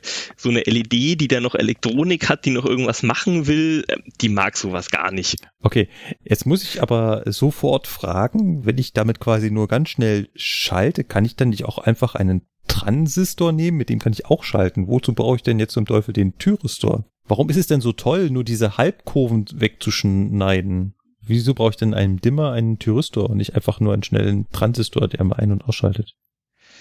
Ähm, der Punkt ist, dass so ein Thyristor äh, wesentlich einfacher zu bauen war in der Vergangenheit. Also ein Thyristor, den hat man irgendwann in den 50er Jahren erfunden und konnte damit sehr, sehr gut, sehr früh sehr hohe Ströme schalten. Ah. Äh, während man das bei einem Transistor lange Zeit nicht so gut konnte oder beziehungsweise dann konnte man irgendwann ganz gut Ströme schalten, aber das ging dann immer noch nicht bei hoher Spannung und das ist quasi so, äh, letztlich erst in den, in den 80er, 90er Jahren war man dann so weit, dass man quasi auch in Serie wirklich Transistoren herstellen konnte, verschiedener Bauarten, die sowas auch konnten. Aber bei dem Thyristor konnte man es einfach früher und vor allem bei den großen Leistungen einfach wesentlich einfacher aufbauen. Ach so. Das heißt, in meiner Naivität dachte ich immer, der Thyristor ist irgendeine Weiterentwicklung des Transistors. Aber es ist eigentlich genau das Gegenteil der Fall. Der Thyristor war zuerst da. Also zumindest um Ströme schalten zu können. Genau, also ich habe nochmal versucht, das äh, rauszufinden. Also ganz äh, ist mir nicht klar, also die, die Sachen sind sehr parallel erfunden worden mhm. mit verschiedensten äh, Dingen, aber ja, ein Transistor, den ich wirklich ausschalten kann mit hohen Strömen, das hat man nicht gekonnt in den 50er, 60er, 70ern, sondern das hat man dann, sagen wir mal, in den, in den 80er, 90er und dann, wie gesagt, bis zu den 2000ern, wo man jetzt wirklich diese IGBTs dann hatte, also wirklich Transistoren, die ähnlich hohe Ströme schalten können wie ein Thyristor. Okay. Äh, das konnte man da nicht. Gut zu wissen. Das heißt, der Thyristor war einfach eine einfache Variante, mit dem ich hohe Ströme schalten konnte. Das ist ja was, da sind wir jetzt bei der, bei, bei der Eisenbahn, ne? Mit dem ich das kann. Und natürlich, äh, ja, auch in einem Dimmer einer Lampe. Ich meine, Dimmer gibt's auch schon relativ lange. Ja, also bei dem Dimmer könnte man jetzt noch drüber streiten, ob man so wirklich hohe Ströme hat, aber die Staubsauger, die ich so als Kind kannte, die hatten immer auch noch so einen Schieber, wo man hier so einstellen konnte zwischen irgendwie 400 und 1000 Watt, also zwischen nicht so laut und super extra laut quasi. Mhm. Das hat man oft auch genau so gemacht. Ah, okay, weil einem Elektromotor ist es auch egal, wenn da die, die eine Halbkurve abgeschnitten ist, der ist von seinen Laufeigenschaften sowieso so träge, ähm, dass man ihn auch gut mit einem Thyristor regeln kann. Genau, und zwar beim Staubsauger wie bei der Eisenbahn. genau. Ähm, Habe ich jetzt eigentlich einen Vorteil davon, dass der Thyristor beim Nulldurchgang des Arbeitsstroms wieder ausschaltet? Wäre es nicht sinnvoll, dass er eingeschaltet bleibt? Also ist das eine Errungenschaft, dass er dort ausschaltet oder ist es einfach eine Nebenwirkung von dem, wie der Thyristor gebaut ist? Also wollte ich dieses Verhalten irgendwann mal oder ist es einfach nur ein Nebeneffekt? Also meine nicht literaturbestätigte Theorie ist, man hat es geschafft, so ein Bauelement zu bauen und dann musste man eben mit den Eigenschaften leben, die es hat. Also sprich, ja. ich kann es halt nicht jederzeit ausschalten, wann ich will, also baue ich mir halt irgendwie eine Schaltung, die halt zumindest irgendwann wieder ausschaltet. Aber ich glaube nicht, dass man den, das Bauelement absichtlich so designt hat, sondern man hat ein, quasi ein Bauelement entdeckt oder ein, eine Eigenschaft von, von einer bestimmten Siliziumanordnung entdeckt und hat dann versucht, welchen Nutzen kann man daraus schlagen. Okay. Vielleicht, um das nochmal bei dem Dimmer ein bisschen klarer zu machen. Normalerweise verwendet man deshalb immer zwei Thyristoren. Einen dreht man um, damit man bei der Wechselspannung nicht nur die Welle, die oben kommt, äh, anschneiden kann, sondern eben auch die Welle, die unten kommt, über den, der genau andersrum steht. Ah, das heißt, hier muss ich dieses Diodenverhalten des Thyristors umgehen. Das kriege ich halt nicht weg, dieses Verhalten. Und ich umgehe es damit, indem ich einfach zwei Thyristoren einbaue, die halt andersrum gepolt sind. Genau, also das würde man bei einem Transistor am Ende genauso machen, weil auch da hat man das Diodenverhalten, das kommt immer mit. Und wenn ich halt Wechselstrom in beide Richtungen schalten muss, muss ich immer ein Bauelement gegengleich schalten. Ah. Aber speziell beim, beim Thyristor bei Wechselspannung macht man das eigentlich immer. Nur mal eine ganz doofe Frage, aber die ergibt sich wahrscheinlich sofort. In Gleichspannungssystemen kann ich mit dem Thyristor nichts anfangen, oder? Also die einfache Antwort ist ja. Die schwierige Antwort äh, kommt dann bei der Baureihe 120 oder beim ICE 1, weil man kann tricksen. Oh. Aber ich weiß nicht, ob wir so weit gerade schon gehen wollen. Nee, nee, nee, ich glaube nicht. Das sehen wir uns noch auf. ähm, wenn man von elektronischen Bauteilen spricht, dann müssen wir uns, glaube ich, auch mal darüber unterhalten. Und ich hoffe, ich mache da jetzt keinen Fass auf ist die Frage der Effizienz. Wie effizient arbeitet denn ein Touristor? Touristor ist quasi, was jetzt die Verluste, wenn er mal an ist, also wenn der Strom durch den Touristor durchfließt, ist er ziemlich gut. Also sonst würde das auch nicht funktionieren. Also da ist er auch definitiv besser als so die Transistoren, die man äh, ganz am Anfang hatte. Also so Bipolartransistoren heißen die, die sind da relativ schlecht. Und ich glaube, es tendenziell auf jeden Fall bei den auch definitiv immer noch eins, eins der besten Bauelemente, wenn man, wenn man sowas machen will. Gut. Also ein, eine Sache kann ich aber noch, noch erwähnen, was ja. beim Thyristor nicht so schön ist bei der Effizienz, ist, man braucht relativ viel Energie, um ihn einzuschalten. Also im Vergleich zum modernen Transistor. Dieser Gate-Strom muss also relativ hoch sein. Genau, da muss man relativ viel reinschießen, damit der zündet und damit er auch schnell genug zündet. Also sonst hat man tatsächlich auch bei dieser großen Scheibe das Problem, dass er dann eventuell nur in einem ganz kleinen Bereich von dieser großen Scheibe zündet und dann äh, zerstört wird. Oh, das klingt auch nochmal spannend. Jetzt hast du gesagt, dass er schnell zündet. Das ist natürlich auch noch so eine Frage bei elektrischen Schaltern, dass die eine gewisse Schnelligkeit haben müssen. Wenn wir noch beim Dimmer bleiben, haben wir 50 äh, Schwingungen pro Sekunde in unserem Stromnetz. Das heißt, er muss 50 Mal pro Sekunde einschalten können. Ist das eine Herausforderung für einen Touristor oder ist das etwas, was äh, ihn nicht an seine Leistungsgrenzen bringt? Diese, diese Schaltgeschwindigkeit. Nee, also die Leistungsgrenze ist so beim zehnfachen bis maximal 20-fachen ungefähr. Also so irgendwo 500 Hertz bis 1 Kilohertz ist so das, was man da üblicherweise erreichen kann.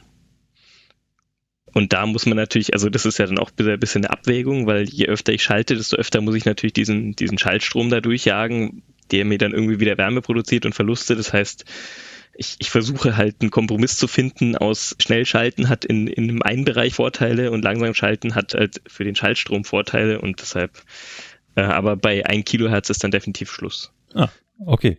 Was wir noch nicht gesagt haben, ist, was ich jetzt eigentlich schalten kann, was für Leistungen und Spannungen und Ströme ich schalten kann. Das wäre vielleicht auch noch ganz interessant. Äh, also tatsächlich äh, viel. Also ich kann da äh, mehrere tausend Volt schalten. Also so fünf, sechs vielleicht sogar ein bisschen mehr. Also die ganz modernen kann vielleicht ein bisschen mehr und äh, durchaus auch äh, Ströme im, im Tausenderbereich, also im, im Kiloampere-Bereich, wo es ist so, sind so Bereiche, wo man als, als Privatmensch eigentlich nie mit äh, zu tun hat. Also im Haushalt vielleicht mal im Vergleich, so eine Steckdose ist mit äh, 16 Ampere abgesichert, so ein, so ein Elektroherd vielleicht mal mit 20 Ampere und hier reden wir jetzt dann von äh, 1000, 2000 Ampere. Also ihr Lokführer kennt es wahrscheinlich, weil es wird euch immer oben schön angezeigt, wie viele äh, Ampere da von der Oberleitung fließen. Wobei, da muss man ja sagen, das, was da angezeigt wird, ist ja quasi das, was aus der Oberleitung kommt, die 15 kV hat und nach dem Trafo ist es ja entsprechend nochmal viel höher. Genau, das heißt, Und, ähm, äh, ja, also ich ziehe 15.000, also jetzt rein rechnerisch, in der Realität sind es mehr, 15.000 Volt aus der Oberleitung und ähm, das transformiert mein Trafo ungefähr 1 zu 10. Das heißt ungefähr 1500 Volt kommen dann auf der Sekundärseite aus meinem Trafo raus. Dementsprechend, äh, wenn meine Spannung nur noch ein Zehntel so groß ist, ist meine Stromstärke zehnmal so groß. Wenn ich also maximal bei der 101 500 Ampere aus der Oberleitung ziehe, würde das 5000 Ampere ergeben. Natürlich muss man jetzt rechnen, dass wir natürlich vier Antriebe in der Baureihe 101 haben. Das heißt, ich habe auch vier Sekundärwicklungen in meinem Trafo. Das heißt, auf jeden Fall jede einzelne Entwicklung sind jetzt etwas um die 1000 Ampere. Und das ist ein Bereich, wo ein Tourister schalten kann. Genau, das kann Touristo noch gut schalten. Während das bei einem modernen IGBT schon fast der Grenzbereich ist. Und auch bei der Spannung ist es halt so, bei Wechselstrombahnen kann man eine Trafo einbauen, da ist es einfach. Da kann man sich ja aussuchen, welche Spannung man dann sekundärseitig am Transformator haben will. Jetzt nehmen wir mal die Baureihe 406, die fährt jetzt irgendwo äh, in die Niederlande, sagen wir, da haben wir 1,5 kV Oberleitungsspannung. Kriege ich noch hin, habe ich dann natürlich das Problem, dass ich Gleichstrom habe, aber das, da kommen wir später zu. Ähm, aber du weißt ja auch, dass das dann äh, ja mit gewissen Toleranzen bei der Bahn verbunden sind, die gerne auch mal quasi das Doppelte sind. Und äh, wenn man dann in Belgien ist, bei 3 kV, da wird's dann schon eng, wenn man damit rechnen muss, dass da auch mal eine 6 kV Spannungsspitze kommt. Äh, und das ist dann halt auch so gerade der Grenzbereich, das geht dann gerade noch so. Ah, okay. Kann man denn jetzt, äh, also ich als naiver Mensch würde ja sagen, na ja, ich, äh, kann doch Strom aufteilen. Dann verbaue ich halt nicht einen Thyristor, sondern zehn nebeneinander. Genau, beim, beim Strom kann man das äh, unter Umständen machen. Das wird auch gemacht. Nur bei der Spannung ist es halt nicht ganz so einfach. Da kann man auch ein bisschen tricksen, ist aber nicht so einfach. Okay, Weil da kann ich sie natürlich nicht so schnell aufteilen. gut. Und wie zum Teufel sieht so ein Teil jetzt aus? Also, wie muss ich mir das vorstellen? Wie so ein Touristor? Kann man, kann, ist das so eine Handvoll, den ich in die Hand nehmen kann? Oder ist es ein viel größeres Bauteil, was man, wo man schon zwei Leute braucht, um das zu tragen? Wie sieht so ein Touristor jetzt Nee, aus? das ist, ist so eine so eine Keksdose. Also mir ist gerade noch eingefallen, das ist ungefähr von der Größe so wie so ähm, äh, in, in, in Tschechien gibt's doch diese diese Waffeln in diesen Dosen. Und so eine so eine kleine davon, also nicht so hohe, das ist das, das trifft's ungefähr so von der von der Baugröße. So so groß ist so ein so ein Ding. Äh, ist das so, so handgroß? Kommt auf die Hand an, ich würde mal sagen so 20 Zentimeter Durchmesser. Okay, ist doch ein schöner Wert. 20 Zentimeter Durchmesser. Und es ist rund. Es ist meistens rund, ja. Es lässt sich äh, rund relativ gut aufbauen.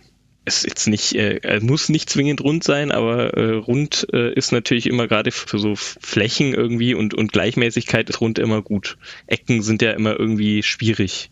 Ja. Wenn, wenn man eine möglichst gleichmäßige Aufteilung haben will, ist rund immer gut. Gut. Johannes, über was reden wir denn in Folge 2? Wir fangen tatsächlich mal mit so klassischen Wechselstromloks an, wo man halt angefangen hat, Thyristoren einzubauen, weil es noch ein bisschen einfacher verständlich ist als das, was man dann quasi in der Baureihe 120-IC1 gemacht hat, weil da wird es dann schon sehr äh, spannend. Äh, aber das andere heben wir uns dann für die dritte Folge auf. So, was kann man dann machen, wenn man, wenn man ganz verrückt ist? Dann würden wir uns bis dahin erstmal verabschieden. Ich bedanke mich bei dir, Johannes, und ich freue mich aufs nächste Mal. Ja, gerne. Ich auch. Ciao. Und damit sind wir wieder zurück in der Gegenwart. Vielleicht anzumerken bleibt, dass äh, mit diesen Thyristoren, über die wir hier gesprochen haben, mittlerweile eigentlich die wenigsten Fahrzeuge fahren. Eigentlich geht's hier nur noch um die Baureihe 120. Die ist noch mit diesen klassischen Thyristoren unterwegs. Aber dazu gibt es dann, wie gesagt, mehr in weiteren Folgen. Da haben wir gerade selber quasi noch zwei weitere Folgen mit dem Thema angeteasert, ja? Ja, Okay. wie wir halt immer so sind, ne? Stimmt, hat- hat's ja, glaube ich, eingangs schon. Also. mir, mir, mir, war, mir war so. Mir war Genau. so. Genau. Nee, auf jeden Fall äh, habe ich vor, dass da noch mehr kommt und ähm, der Johannes ist da auch heiß drauf, uns äh, vor allem zu erklären, wie ich dann mit Thyristoren auch in Altbauloks wie der Baureihe 103 schon gearbeitet habe. Also ich kenne Thyristor in Altbauloks zum Beispiel auch aus der 110. Da gibt es auch teilweise Thyristoren. Dazu werden wir dann noch mehr hören und wer sich mal dafür interessiert, wie so ein Touristor von innen aussieht, geht man auf die von uns verlinkte Wikipedia-Seite. Relativ weit unten gibt es ein Foto aus dem Deutschen Museum, wo ein aufgeschnittener Tourister zu sehen ist. Und der besteht zu großen Teil aus Kupfer, das einfach dazu benutzt wird, um die großen Ströme da drin zu verteilen und auch um ihn zu kühlen. Und dann gibt es da halt so eine dünne Scheibe Silizium. Und das ist der eigentliche Thyristor. Die Siliziumscheibe ist das, wo die 34 vor ist, oder? Genau, wo? das müsste diese kleine, etwas dunklere Scheibe sein. Okay. Interessant. Ja. Und die Dinger sind halt in unseren Fahrzeugen. Ich habe das schon mal in der, in, der, in der Werkstatt gesehen, so hintereinander aufgereiht mit Anschlüssen von kleinen Kupferröhrchen, wo wir dann Kühlwasser durchjagen.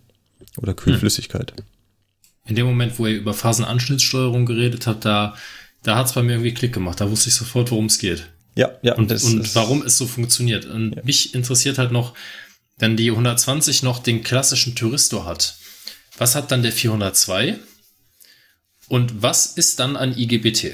Also Genau. quasi, ne, das ist, das ist Genau ja so das- die Generationsfolge, ne? Der, Genau. die 20er ist das alte Mutterschiff, ne? Ja.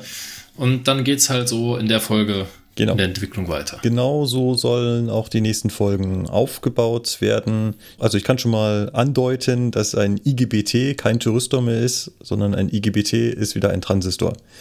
Aha. Aber mehr dazu dann in den, in den späteren Folgen. Transistor, Thyristor. Ja. Ich bin raus. Ich hoffe noch nicht, ich hoffe noch nicht, dass ihr und unsere Hörer darauf sind. Gut.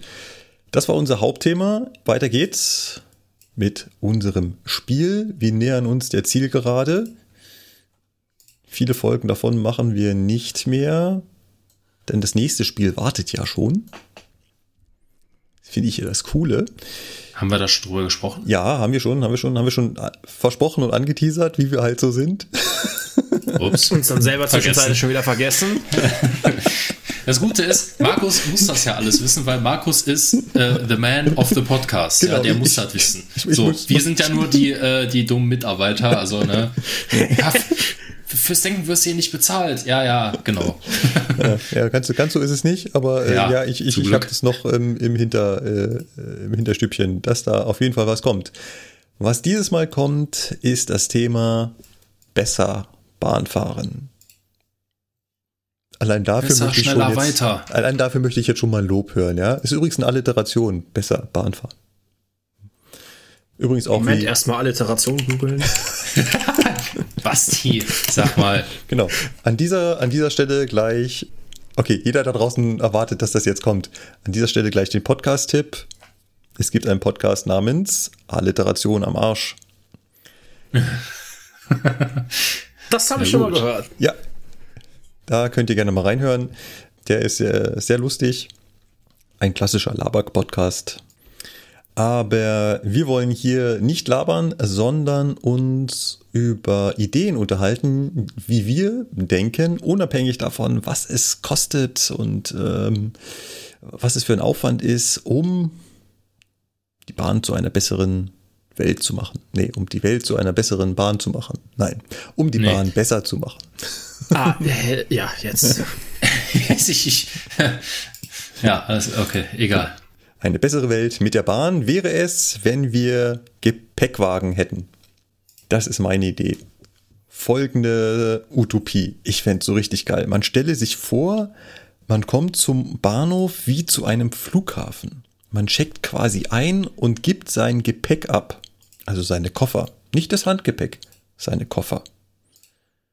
Und wie durch ein magisches Wunder landen diese Koffer in meinem Zug. In einem speziellen Wagen. In einem Gepäckwagen. Irgendwie hört sich das so seltsam vertraut an, was du da erzählst. Ja, ich weiß auch nicht. Ich weiß ja nicht. Ja, irgendwie. Und an, meinem, da was? und an meinem Zielbahnhof sorgen Mitarbeiter dafür, dass mein Gepäckstück den Zug wieder verlässt. Und am Bahnhof gesammelt wird. Und ich gehe dorthin und sage, guten Tag, junge Frau, ich hätte ganz gern das Gepäckstück Nummer 58. Hier ist mein Zettel. Und dann kriege ich meinen Koffer in die Hand gedrückt und hatte eine entspannte Fahrt. Klingt das nicht geil? Ja, Das klingt geil und irgendwie vertraut. Ja. vertraut, ja. So, ähm, so ein bisschen muss man sich jetzt natürlich auch darüber Gedanken machen, wie das, wie das funktionieren würde. Also, das, das ist natürlich ein logistischer Aufwand. Das ist mir klar, weil an jedem Halt, also am Zuganfangsbahnhof ist es noch einfach. Da steht der Zug womöglich sowieso lange genug, dass ich ja Stück für Stück das Gepäck einräumen kann. Es setzt natürlich auch voraus, dass ich rechtzeitig am Bahnhof bin.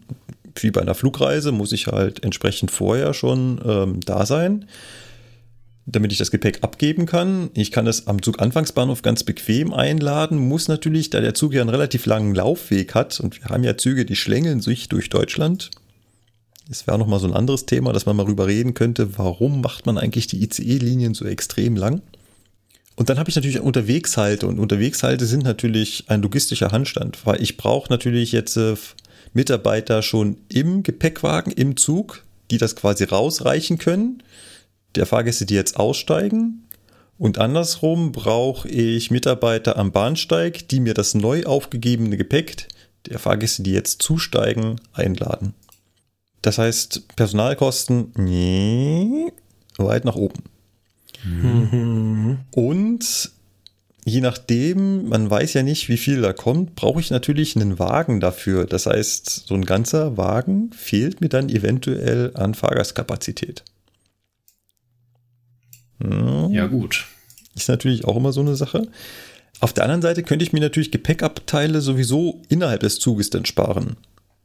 Das heißt, da muss ich dann nur noch dafür sorgen, dass ich mein Handgepäck loswerde. Dafür reicht so eine kleine Ablage oben und fertig. Da müssen halt keine großen Koffer mehr rein. Und ich würde sogar so weit gehen und zu sagen, da dürfen keine großen Koffer mehr rein. Ähnlich wie beim Flughafen. Ja. So. Und Hätte den, hätte den positiven Nebeneffekt, dass zum Beispiel auch nicht mehr ständig äh, Sitz, Sitzplätze, also ganze Sitzreihen mit Koffern vollgeballert werden. ja, ja, Ja, Ein- und Ausstieg geht schneller, ne? weil die Leute knubbeln sich nicht direkt an der, äh, an der Wagenendtür, weil da der, weil da ihr Sitzplatz ist, ne? Man können die ja nichts für, wenn die da ihren Sitzplatz haben, aber klar, äh, ne, da staut sich natürlich dann dahinter so ein bisschen. Aber, Ja, man stelle sich überhaupt das Reisen mit Kindern. Also du bist mit zwei Erwachsenen und zwei Kindern unterwegs, hast äh, sechs Koffer dabei. Ja, das sind ja die Situationen, die man kennt, dass die Kinder plötzlich draußen sind und die Koffer drin. Wenn der Ups. Zug dann abfährt, das hätte man alles nicht mehr. Man hätte einfach nur noch sein Handgepäck, das man auf dem Rücken hat und steigt einfach ganz bequem ein. Das wäre halt das Geile. Was natürlich nicht geht, das ist mir natürlich klar. Und das schätzen ja viele an der Bahn und das würde ich dann ein Stück weit kaputt machen, ist einfach dieses Spontane. Ich kann jetzt in den Zug einsteigen. Ich könnte jetzt hier rausgehen aus der Wohnung, in den nächsten Zug, tschupp, reinfahren und wäre in viereinhalb Stunden oder sowas in Köln. Einfach nur, weil es geht. Das wäre natürlich schwer dann. Oder es würde die Sache erschweren. ja. Also diese Spontanität fällt dann so ein bisschen weg. Vor allem, wenn ich sage, ich verbiete halt Koffer im Zug, also zumindest große Koffer im Zug, dann muss, bin ich ja gezwungen, rechtzeitig vorher am Bahnhof zu sein. Ja. Und ich brauche natürlich auch am Bahnhof eine Infrastruktur. Also wenn ich jetzt, es gibt ja jede Menge Bahnhöfe, auch im Fernverkehr, die bestehen ja quasi nur noch aus diesem Bahnsteig. Und bin ich vom Bahnsteig weg, stehe ich in der, Nirgendwo. im Nirgendwo, genau, Ja. im Nirgendwo. Das ist einfach so, ja. Und das ginge da natürlich auch nicht, sondern ich bräuchte am jeden Bahnhof, wo so ein Zug hält, eine gewisse Infrastruktur, wo diese Koffer ähm, reingegeben werden können und rausgegeben. Es muss ja immer nicht besonders aufwendig sein. Im schlimmsten Fall reicht das ja auch, wenn ein Mitarbeiter am Bahnsteig direkt schon steht, die Koffer entgegennimmt und dann halt nur schnell ein- und auslädt. Und wenn der Zug dann abgefahren ist, steht er halt mit den ausgeladenen Koffern da und wartet da so lange, bis alle Fahrgäste gekommen sind und ihre Koffer abgeholt haben. ja. Also ungefähr so würde ich mir das vorstellen. Und das Krasse ist halt, und ihr sagt es ja im Prinzip schon die ganze Zeit, euch kommt das bekannt vor. Ja, hatten wir ja schon mal, ne? Es war schon mal so, oder? Also eigentlich seit den Anfängen der Eisenbahn Ja. war das so.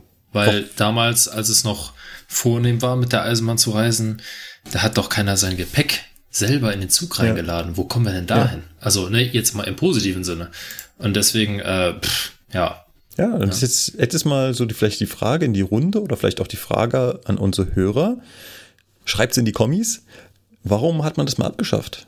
Ich schätze mal, weil es zu teuer war. Also, weil, was heißt zu teuer? Also, es war zu personalintensiv und damit zu teuer. Weil es keiner ich kann, mehr mir, ich kann mir gut wollte. vorstellen, es ist wie in der Luftfahrt. Dass die Tatsache, dass die Personalkosten gestiegen sind, hat das Unternehmen dazu verleitet, die Preise anzuziehen. Ja, daraufhin hat der Kunde gesagt, ja gut, wenn das so teuer ist, dann nehme ich halt weniger Gepäck mit oder ich nehme es mit in den Zug, ne, so als kleines Handgepäck. Und irgendwann war halt kein Kunde mehr da, der sein Gepäck aufgeben wollte. Und dann hat das Unternehmen gesagt, alles klar, dann machen wir das jetzt halt wirklich so, dass wir halt diese ganze Sache abschaffen. Und die Leute sollen halt einfach ihr Gepäck selber mitnehmen und damit zurechtkommen. Und wie gesagt, mittlerweile, also ich würde mal behaupten, ja, eigentlich seitdem es die Bundesbahn gibt, war ja das Reisen mit der Bahn in den normalen Zügen nichts Besonderes mehr. Ne? Und spätestens seit es den Intercity gibt, auch im Fernverkehr nicht mehr. Ja. Sprich, also ich weiß nicht, wie lange es das mit dem Gepäck noch gab, aber in Köln Hauptbahnhof gab es eine riesige Gepäckabfertigung mit Aufzügen auf die Gepäckbahnsteige, mit allem drum und dran. Ja. Und äh, da, wo jetzt heute Geschäfte sind, äh, da war früher alles zu, da war nur Gepäckabfertigung. Da gab es keine Geschäfte, da gab es kein Rewe to go, das war alles Bereich von der Gepäckabfertigung. Ich kann mir vorstellen, dass das Reisen zumindest in der Hinsicht damals angenehmer war. Ja, wenn du dann auch dein Gepäck bekommen hast, ne, das ist ja dann auch immer so eine Sache. Das ist ja selbst am Flughafen nicht immer selbstverständlich. Aber ich würde mal so sagen, so 99,9% Ja, der Fälle ja. kriegt man seinen. Man muss halt manchmal ein bisschen länger warten, aber man soll ja eh nicht mehr fliegen. Ich sag mal so, ähm, ne, also das Aufgeben von Gepäck ist ja immer noch möglich. Ne? Du hast zwar keinen Gepäckwagen im Zug, aber du kannst ja heutzutage immer noch dein Gepäck aufgeben. Ja, das wird dann mit dem LKW über Das die Autobahn kutschiert. Ja, das ist dann auch so eine Frage, äh, wo, wo ich mir denke, okay, das machen wahrscheinlich eh relativ wenige Leute, würde ich jetzt einfach mal unterstellen. Ja. Ich weiß es nicht. Ja. Und die Bahn verschickt Aber, dann das ähm, einfach nur mit Hermes Genau. an Zielort. Ja, richtig. Also es ist halt so, wie wenn man sein Gepäck mit der, äh, mit der Deutschen Post verschickt. Ja, ich das auch Paket aufgeben. Exakt dasselbe, ja. Okay, machen wir mal weiter. Machen wir mal weiter. Der Sebastian, der möchte gerne wieder aus dem Fenster gucken können. Richtig. Das ist tatsächlich was, was ich äh, als sehr störend und unvorteilhaft empfinde. Und zwar nicht vorhandene Fensterplätze. Das wird gefühlt auch von neuem Fahrzeug zu neuem Fahrzeug immer schlimmer. Ja, also ich kenne Also, es, ich- ich, ich kenne es aus dem, äh, Entschuldigung, wenn ich dir äh, ins Wort falle, aber ich habe das neulich erst, also ich habe neulich so dieses Aha-Erlebnis dabei gehabt. Ich kenne es ja noch aus dem, ich glaube, ah, 403. Irgendwo wurden mal die Sitzreihen so komisch verschoben, dass äh, jetzt halt Sitzreihen gibt, die so teilweise, also nur so ein halbes Fenster vor sich haben. Was schon ziemlich nervig ist. Aber da kann man sagen, ja gut, sind halt Leute vielleicht ein bisschen dunkler, können sich mit der Jacke dagegen lehnen, was auch immer. Aber jetzt bin ich ja neulich hier Ausflugsfahrt nach Stuttgart und wieder zurück und das war auch dann mit dem 403. Und ich hatte den Sitz aber gar kein Fenster. Also nicht ein bisschen. Also überhaupt nicht. Also nicht mehr so schmal, sondern das Fenster begann hinter meiner Rückenlehne und es begann wieder hinter der Rückenlehne meines Vordermanns. Es gibt Ja. eine Sitzreihe im 412, da ist kein Fenster. Null. Es ist nicht mal vorgesehen so, sondern da ist einfach nichts. Ja. Also vielleicht war da mal eine Gepäckablage geplant und jemand hat sich gedacht, da passt noch ein Sitz hin. Weiß ich nicht. Ist das sinnlos, ey. Also ich habe halt manchmal das Gefühl mittlerweile so, dass man ähm, die äh, Planung der Sitzreihen unabhängig von der tatsächlichen Fahrzeugbeschaffenheit äh, plant. So nach dem Motto, hey, wir gucken nicht, wo sind die Fenster, wie können wir das anordnen, dass alle Fensterplätze auch wirklich ein Fenster haben, sondern man geht halt hin, sagt, so, wir haben hier, keine Ahnung, 24 oder sagen wir mal 23 Meter zur Verfügung, ne, ein bisschen Klo und Co. abziehen. Ja, und da klatschen wir jetzt einfach mit, mit Sitzabstand X, der gefühlt auch immer enger wird, einfach unsere Sitzreihen rein. Und wenn das dann halt nicht am Fenster ist, ja, schade drum, aber ist halt so. Ja, du bist da im Prinzip als, als Zugdesigner äh, in der Zwickmühle. Auf der einen Seite willst du ja so viel wie möglich Fahrgäste in diesen Zug einen Sitzplatz anbieten können. Ja. Das heißt, du willst so viel wie möglich Sitzplätze reinkriegen. Und auf der anderen Seite hast du natürlich strukturelle Begrenzung. Das heißt, du kannst keine durchgehende Fensterfläche haben. Du brauchst irgendwo wieder äh, Tragwerk. Und da, die werden da in einem gewissen Dilemma gewesen sein. Also ich kann mir vorstellen, dass das während des Designs schon aufgefallen ist und dass man irgendwann mal gesagt hat, geht halt nicht anders. Ja. Äh, würde ich mir halt zum Beispiel wünschen, dass man dann auch da das Gepäckregal hinknallt und nicht wie bei manchen unserer Züge dann das Gepäckregal ans Fenster bastelt und der, der Fahrgast setzt vom Holm. So. Ja, ja. Gibt's vereinzelt. Ja. Jetzt nicht in jedem Wagen, aber das gibt es. Die Schweizer Eurocity-Wagen haben das, da hast du immer, ja gut, die haben nur Gruppenbestuhlung, finde ich jetzt auch nicht so geil, ne? Ich mag auch mal einen Zweiersitz. Aber da ist halt, jeder Sitzplatz hat ein Fenster, an dem er sich orientieren kann. Ja. Ja. Die haben auch einen relativ luxuriösen Sitzabstand, wenn ich das äh, halbwegs in Erinnerung habe. Ja, da hast du selbst in der zweiten Klasse nicht das Problem, dass wenn du im Vierer sitzt, die gegenüber sitzt, äh, deine Beine die des Nachbarn berühren, wenn du 1,90 Meter groß bist. Ja. Das stimmt wohl. Oder wenn beide 1,90 Meter groß sind, eher so rum. Und du wünschst dir auch wieder Abteile? Ja, also ich persönlich mag Abteile. So, das ist, das ist nur meine, meine persönliche Meinung. Ich hasse es halt im Großraum zu fahren. Ich ja gar nicht. So, ich meine, klar kannst du im, im Abteil auch richtig in die Scheiße greifen und hast da irgendwelche Hyopies mit dir da im Abteil. Aber die Wahrscheinlichkeit ist halt im Verhältnis geringer, dass du dir irgendwelche Telefonate anhören darfst, die du dir nicht anhören willst, als in so einem Großraumabteil. Ja. Also Ja. in so einem Großraumwagen. Ja, ja, na, du hast natürlich ein Stück weit recht. Also ich muss auch sagen, dass so Fahrten im Zugabteil, das ist schon was Besonderes. Das bleibt auch so ein bisschen hängen. Also ich, ich kann mich an also Zugabteilfahrten erinnern, wo dann irgendwie eine kleine Familie eingestiegen ist und irgendwann dachte ich so, irgendwie müffelt das hier. Und irgendwann haut halt äh, der Sohnemann von dem Vater raus, äh, Papi, deine Füße stinken. Ja, gut. Ja, nun. ähm, Ja, äh, und genau, sowas, sowas ist natürlich, also da muss man natürlich, für so, ein, für so ein Abteil muss man so ein bisschen menschenoffen sein, ne? Und ähm, Ja. Leute, die die Anonymität lieben, für die ist der Großraum natürlich definitiv das Bessere. Ja, so, gar ja. keine Frage. ja, das war ja damals die Idee mal in dem Design von ähm, den, den, oh, welche Wagen waren das? Waren das Interregio. die? Der genau, genau, richtig, du sagst es, die Interregio-Wagen, wo man alles miteinander kombinieren wollte, damit jeder das Ideale für sich raussuchen kann. Fand ich super. Ah, noch weniger Sitzplätze in den Zügen. Ja. Muss man sich halt irgendwann entscheiden, ob man äh, bequem und eine, also ist jetzt so meine Meinung, eine bessere Eisenbahn haben will, wo man halt nicht sagt, okay, wir machen jetzt hier ein Flugzeug und gucken, dass wir möglichst viele Leute da reinpressen, sondern dass die Leute sich halt auch das bequem finden. So. Ja. Ja. Na, aber ich, ich hatte ein positives Beispiel, was mir hängen geblieben ist zum Thema Abteil. Bin ich nach Österreich zu meiner Verwandtschaft gefahren.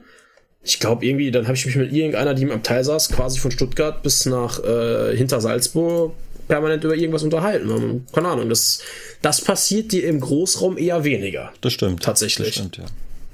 Vollkommen richtig. Ja. Deswegen fand ich halt das, was der Interregio gemacht hat, diese Kombination von beiden richtig cool. ja. Ich finde, es gibt in Deutschland, glaube ich, so die Hälfte der Leute, die äh, Abteile besser finden und die andere Hälfte findet den Großraum besser. Wahrscheinlich, ja. Es gibt wirklich viele Leute, die äh, auch sagen, ja, ähm, Großraum ist irgendwie angenehmer, weil, weiß ich nicht, das ist offener, man sieht, was für Leute hier äh, durch den Zug gehen und so weiter. Man kriegt immer mit, was los ist. Und es gibt die anderen, die halt sagen, und das sehe ich halt genauso wie Basti, äh, die halt auch ein bisschen ihre Ruhe haben, haben wollen, ne? Also, ich genieße das zum Beispiel bei Gastfahrten total, wenn ich einen Abteil für mich habe. Wenn es überhaupt einen Ja, Abteil Gut, gibt. Abteile für sich ist natürlich das. Besser geht's nicht. Das ist ja. Ja. quasi ein privater Zug. Ja, aber auch du kannst gegebenenfalls in einem Abteil ein bisschen besser pennen, zum Beispiel. Ne? Wenn Ja. du nur einen oder zwei Leute dabei hast, die mit dir da drin sitzen, äh, bei denen, ne, wenn du dir jetzt schon ein bisschen mit denen gefahren bist, bei denen gehst du jetzt mal nicht davon aus, dass die irgendwie auch an deine Sachen gehen oder so, ne? Ähm, ja, dann kannst du, dann hörst du im Zweifelsfall auch, wenn die Tür aufgeht und weiß ich nicht, ne, der Zugbegleiter kommt noch rein oder was auch immer. Ja, Ja, das klingt schon sehr traumhaft. Was auch traumhaft klingt, ist Lukas Idee. Du möchtest wieder so richtig, richtig dinieren im Zug? Ja, also sagen wir mal, ich hatte mir das halt vorgestellt oder dachte mir, es wäre auf jeden Fall schön. Ähm, ich meine, wir sind ja hier bei dem Ganzen, ne, das ist ja nicht, nicht immer real oder real oder realistisch, ähm, sondern es ist ja auch so ein bisschen Utopie manchmal. Mhm. Ich wünsche mir halt wieder richtige Speisewagen, weil ich habe die Zeit leider nicht mehr erlebt. Ich hätte das gerne mal gesehen. Ich weiß halt nur, wie so ein Speisewagen halt aufgebaut ist, dass der halt eine richtige Küche hatte und mit einem Gasherd und allem drum und dran. Und da sind wir halt auch direkt beim Thema. Das ist klar, dass das heute nicht mehr so einfach geht.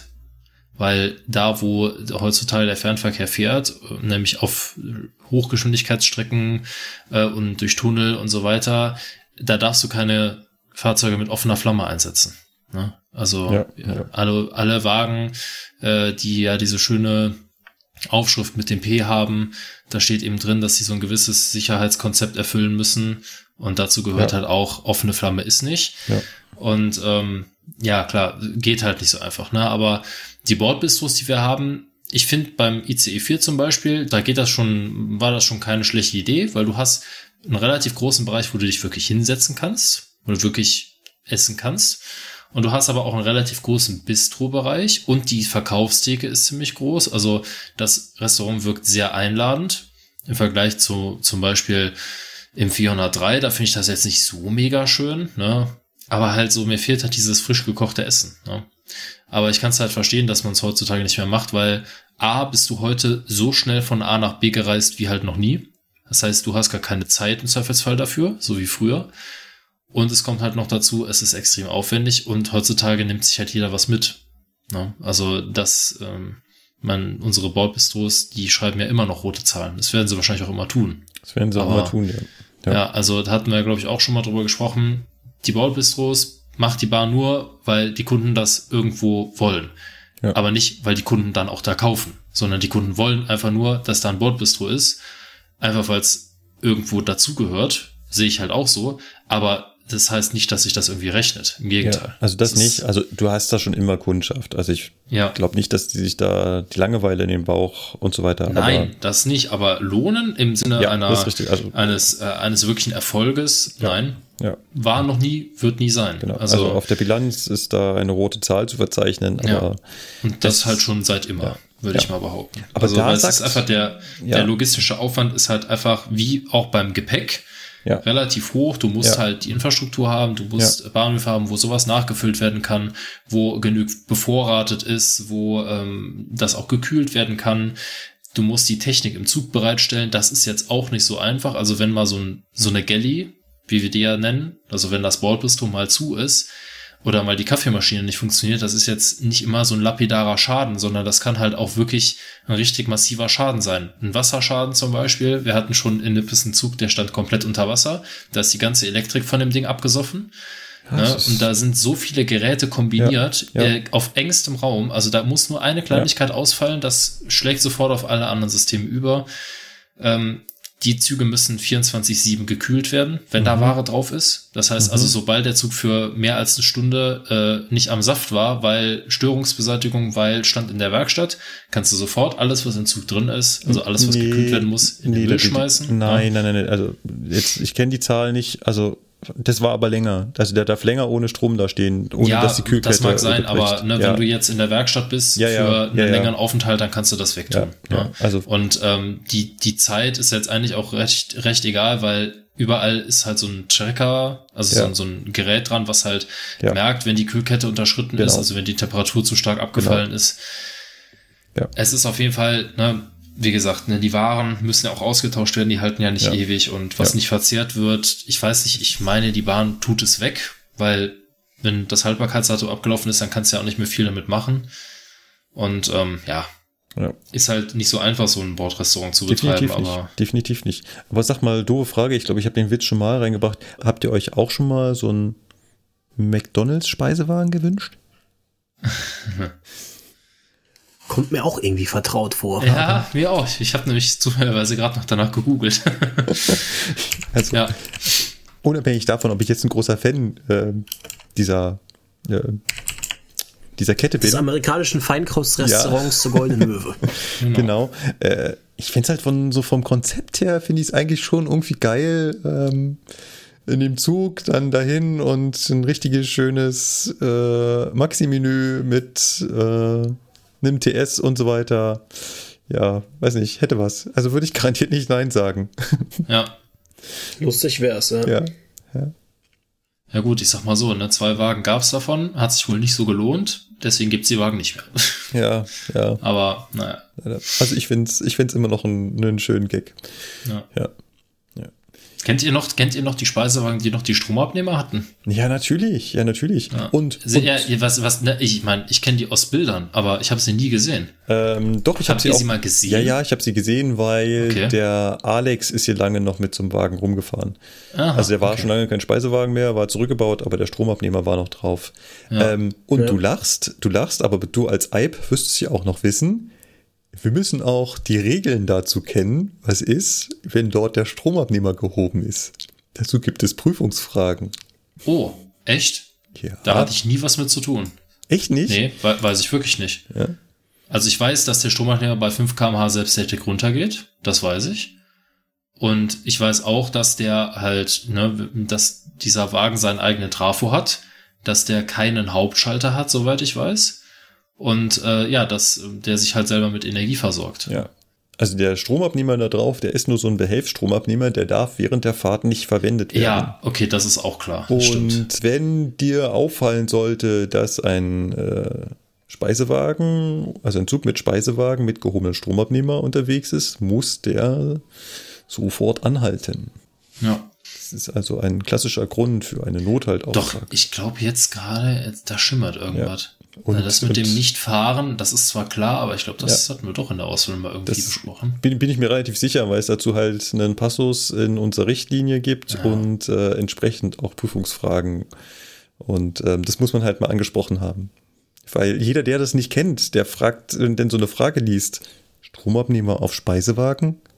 Ja, ja, also es ist, äh, ich meine, wir haben mittlerweile ja keine richtigen Speisewagen mehr, ne, weil da gab's ja mal so ein schönes, äh, ähm, ne, so schöne. Gegebenheiten da, genau, in Stuttgart, meinem Lieblingsbahnhof. Ähm, aber darüber hinaus, ich glaube, diese Speisewagen, die wir zuletzt noch hatten, die hatten auch keinen Stromabnehmer mehr. Nee. Ähm, Also das wurde irgendwann alles die- mal die- zurückgebaut. Das, ja, das mit dem Stromabnehmer, vielleicht sollte man das noch erklären. Warum hatte man den denn überhaupt einen Stromabnehmer verpasst? Ich meine, wozu einen Stromabnehmer, wenn ich den während der Fahrt nicht benutzen kann?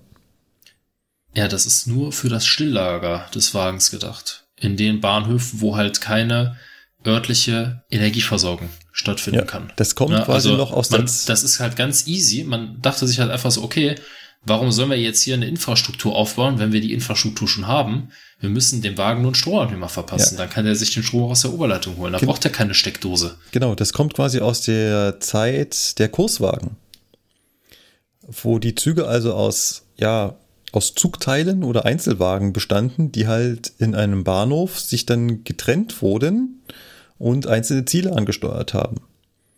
Und in dem Moment war die Zuglok ja weg. Und dann dauert es im Zweifelsfall, bis dieser einzelne Großwagen von einem anderen Zug dann wieder mitgenommen wurde. Und in dem Zeit hatte man halt eben, wenn man da mehrere Wagen mit zu einem äh, Speisewagen mit Stromabnehmer hatte, eine Versorgung der Fahrgäste mit Essen. Ja. Weil ich glaube, nämlich, soweit ich mich da richtig informiert habe, ist es auch so, dieser Stromabnehmer, der versorgt auch wirklich nur den Speisewagen. Ja. Der versorgt Soweit ich nicht das irgendwie die auch. Zugsammelschiene oder Mhm. so, dass also irgendwie kann noch die Klimaanlage leisten. im restlichen Zug läuft. Genau. Ich glaube, das Nee. ist nicht so. Also Genau, das ist wirklich nur für, für Speis und Ja. Getränk. Das heißt, und deswegen hatte der auch keinen keinen äh, Hauptschalter, weil der nicht so viel Strom zieht, dass man da irgendwie eine Schutzeinrichtung bräuchte. Genau, oder was also der, der also der hat bestimmt irgendwelche ja. Sicherungen, ja, aber der hatte keinen Hauptschalter im Sinne Genau. von einer Lok. Ja, also der Hauptschalter in der Lok ist ja dafür da, damit er unter Last ausschalten kann. Ja. Und wenn ich keine Last habe, ja, dann muss ich auch keinen speziellen Schalter dafür bauen. Ja. Ja. Das war Wäre eine coole Sache. Ja. Aber Ja, ja. wie gesagt, ne, ich meine, Ja. da, das Angebot bei uns, also ne, ohne die Bahn da jetzt irgendwie zu, zu stark zu loben, aber das Angebot ist ja schon relativ umfangreich. Also ne, dafür, Ja. dass das so eingedampft wurde, Ja. finde ich. Ähm, kann ich vielleicht okay. noch mal kurz eine Frage dazu stellen? Ich weiß nicht, wie gut ihr euch auskennt, aber wie ist das dann in dem uns umgebenden Ausland? Wie ist denn da die Versorgung Ich mit, wissen. mit Speisewagen? Ja, Weiß da Also jemand? und Polska hat noch richtige Speisewagen. Ja, Ja, ich glaube, in, in Großbritannien, ich meine, das gehört jetzt zwar nicht mehr so richtig zur EU, aber ist ja trotzdem europäisches Ausland. Ähm, da gibt's auch in den neuen Zügen tatsächlich noch Speisewagen im Sinne von, dass da frisch gekocht wird. Okay. Also haben die noch. Aber Polska hat noch. Also Polen und Tschechien, die haben auch noch richtige Speisewagen mit richtig Kochen.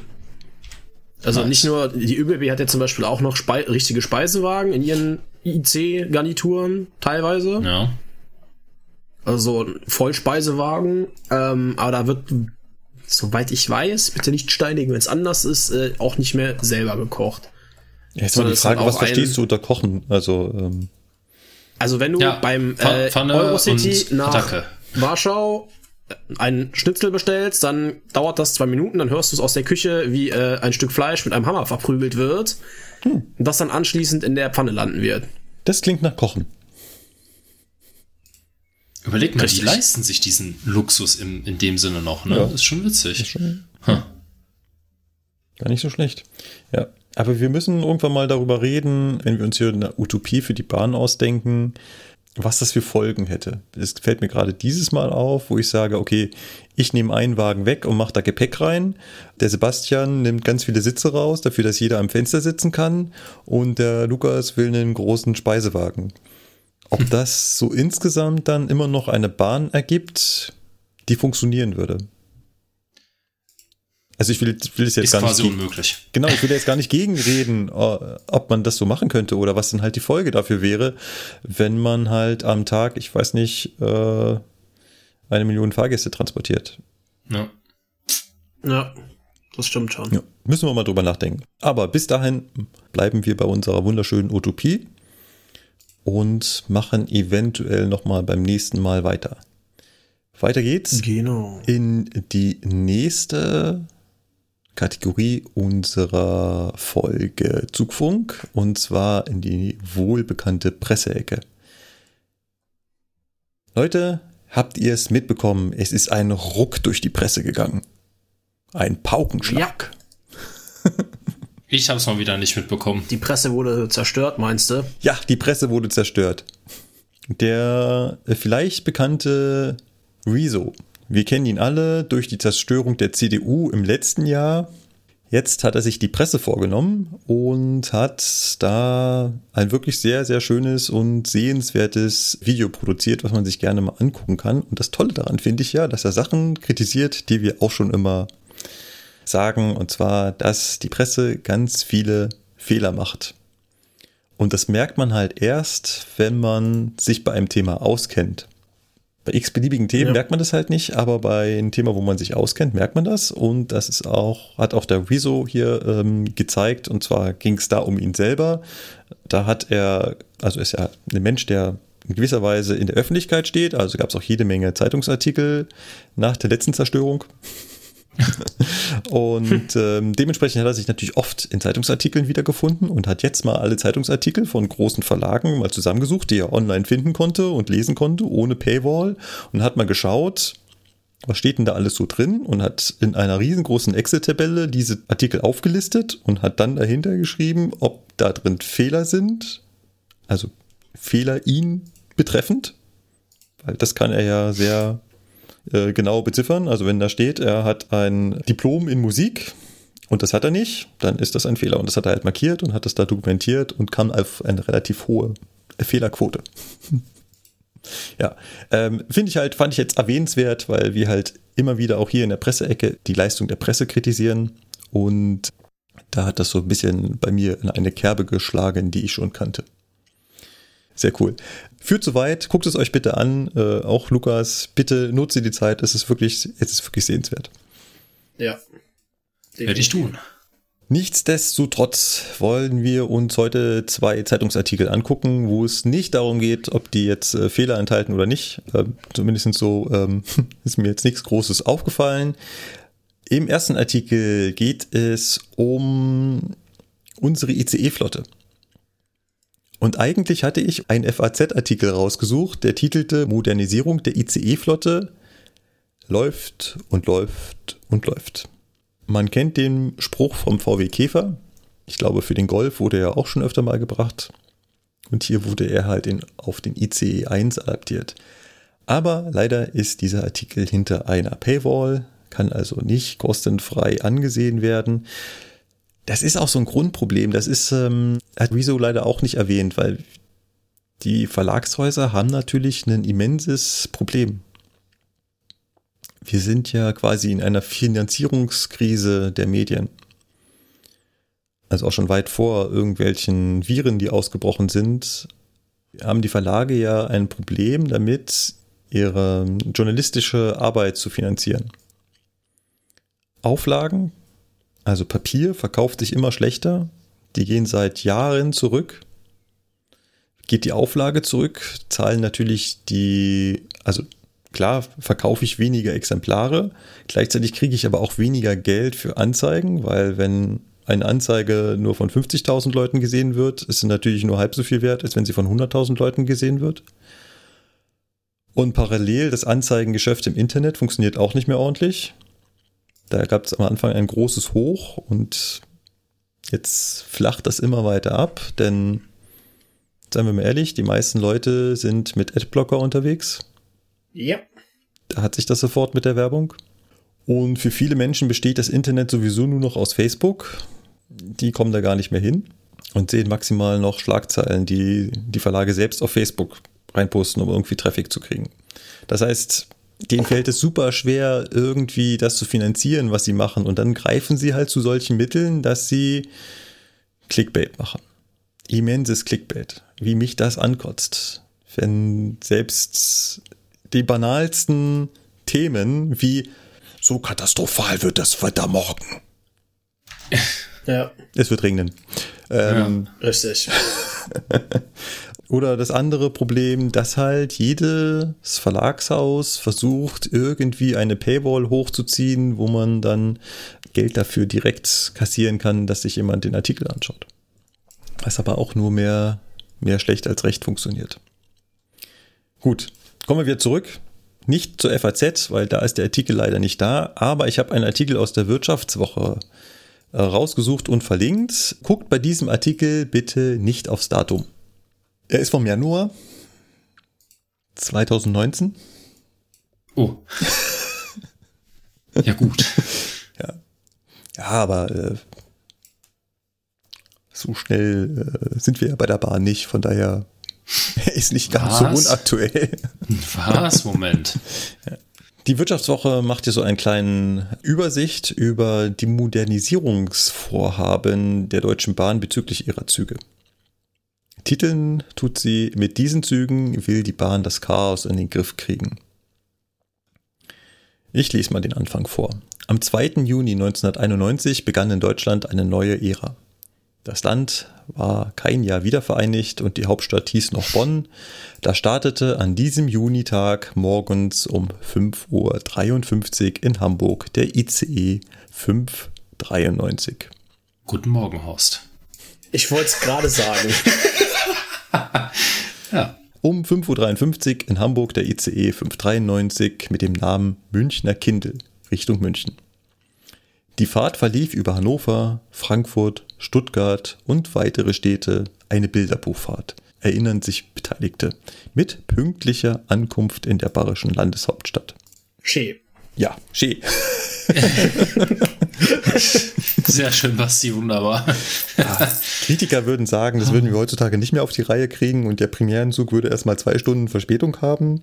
Ich weiß gar nicht, wie man darauf kommt. Ähm, Was? Aber diese Premierenfahrt verlief gänzlich pünktlich und hat mit Tempo bis zu 280 Kilometer pro Stunde bis heute Bahngeschichte geschrieben. Bis dahin waren die Züge mit maximal 200 km/h unterwegs. Das ist richtig. Und da war 280 natürlich ein ganz schöner Sprung. Und heute, quasi 30 Jahre später, haben wir noch 20 km/h draufgelegt. Ja. Schneller ja. geht's nicht. Also Zumindest derzeit nicht. Nee. Derzeit nicht. Sagen wir mal, wie es ist, reicht ja auch, ne? Ja, bin ich. Also bin ich, ist ja jetzt nicht so, als müsste man unbedingt 400 fahren, weil wo willst du hier auf 400 fahren? Unsere großen Zentren liegen so nah beieinander. Ja, das stimmt. Sinnlos. Das stimmt. Das stimmt. Und was das an Strom verheizt. Gut, und dieser ICE 1 damals, also 1991, begann die Ära des ICE 1. Ich weiß nicht, ob sie den damals schon ICE 1 genannt haben, wahrscheinlich nicht. Aber heutzutage wird er ICE 1 genannt, weil er halt der erste ICE war. Nach ihm kam der ICE 2, dann kam noch ein ICE 3, gleichzeitig kam der ICE T, dann kam noch ein ICE 3,5, der Velaro und dann kam noch der ICE 4. Habe ich irgendwas Genau. ausgelassen? Ja, den, den Diesel, aber gut. Ich lese mal weiter. Von diesem ECE 1 58 Züge umfassend modernisiert ab 2019, heißt es in einer internen Unterlage der Deutschen Bahn unter dem Stichwort ICE 1 Modernisierung. Das heißt, wir modernisieren unsere Züge. Ich weiß nicht, ob unseren Hörern das so bewusst ist. Das machen wir auch mit anderen Zügen. Ich glaube, beim, bei der München S-Bahn haben wir das auch schon mal erwähnt, dass wir gerade auch eine Modernisierung machen. Ihr erinnert euch an die Schlafecke, an die Kuschelecke. Ja, genau, stimmt. Genau. Ähm, der 402 hat auch schon eine Modernisierung bekommen, ne? Ja, der 403, Genau, zum 403 kommen wir gleich. Ja. Der, der ähm, wird auch noch aufgezählt. Der ist ja gerade innerhalb der Modernisierungsphase. Und unsere Intercities haben ja auch schon Modernisierungen Richtig. erlebt, noch und nöcher. Also, ne, Genau. wenn du dir, wenn du dir überlegst, ne, wie die, äh, die, die BM-Wagen früher mal aussahen, dann Interregio und dann ne, ICM, also das IC, die Intercity-Modernisierung und also immer weiter modernisieren. Ja. Ne? Spricht auch nichts dagegen. Wenn das Grundmaterial gut ist, Ja. Ist okay. Weiter schreibt der Artikel, bei einer internen Fehleranalyse kam heraus, dass das Unternehmen selbst für die Hälfte der Verspätungen verantwortlich ist, weil Züge kaputt aus der Werkstatt rollten. Ich habe für diese Aussage keine Quelle gefunden. Da wären wir mal wieder bei Rezo, der nämlich genau das kritisiert, dass oft äh, Aussagen getroffen werden und die Zeitung verschweigt die Quelle dazu. Hm. Ich kenne halt so grobe Zahlen, dass es sich meist so in drei Drittel teilt. Also ein Drittel ist das EVU verantwortlich, also das EVU selber, sei es zum Beispiel mit kaputten Zügen. Ein Viertel sind es äh, Netzprobleme, das heißt voreinfahrender Zug, vor ein liegen gebliebener Zug, sowas. Und dann ein Drittel externe Einflüsse wie Unwetter oder ja auch Fahrgäste. Oder nicht mehr Fahrgäste. Wenn ihr versteht, was ich meine. Ja. Ja. Genau. Also ich weiß nicht, wie man, wie man auf die, auf die Zahl hier kommt. Leider haben sie es nicht hingeschrieben. Man wolle halt jetzt äh, sehr viel Geld in die Hand nehmen, um eine robustere Flotte äh, zu schaffen. Wie gesagt, das war 2019. Wie das mit dem Geld aussieht, lesen wir dann gleich im zweiten Artikel, der etwas aktueller ist. Ja. Der Artikel schreibt dann weiter noch, die Krise der Deutschen Bahn ist auch eine Folge früherer Fehler.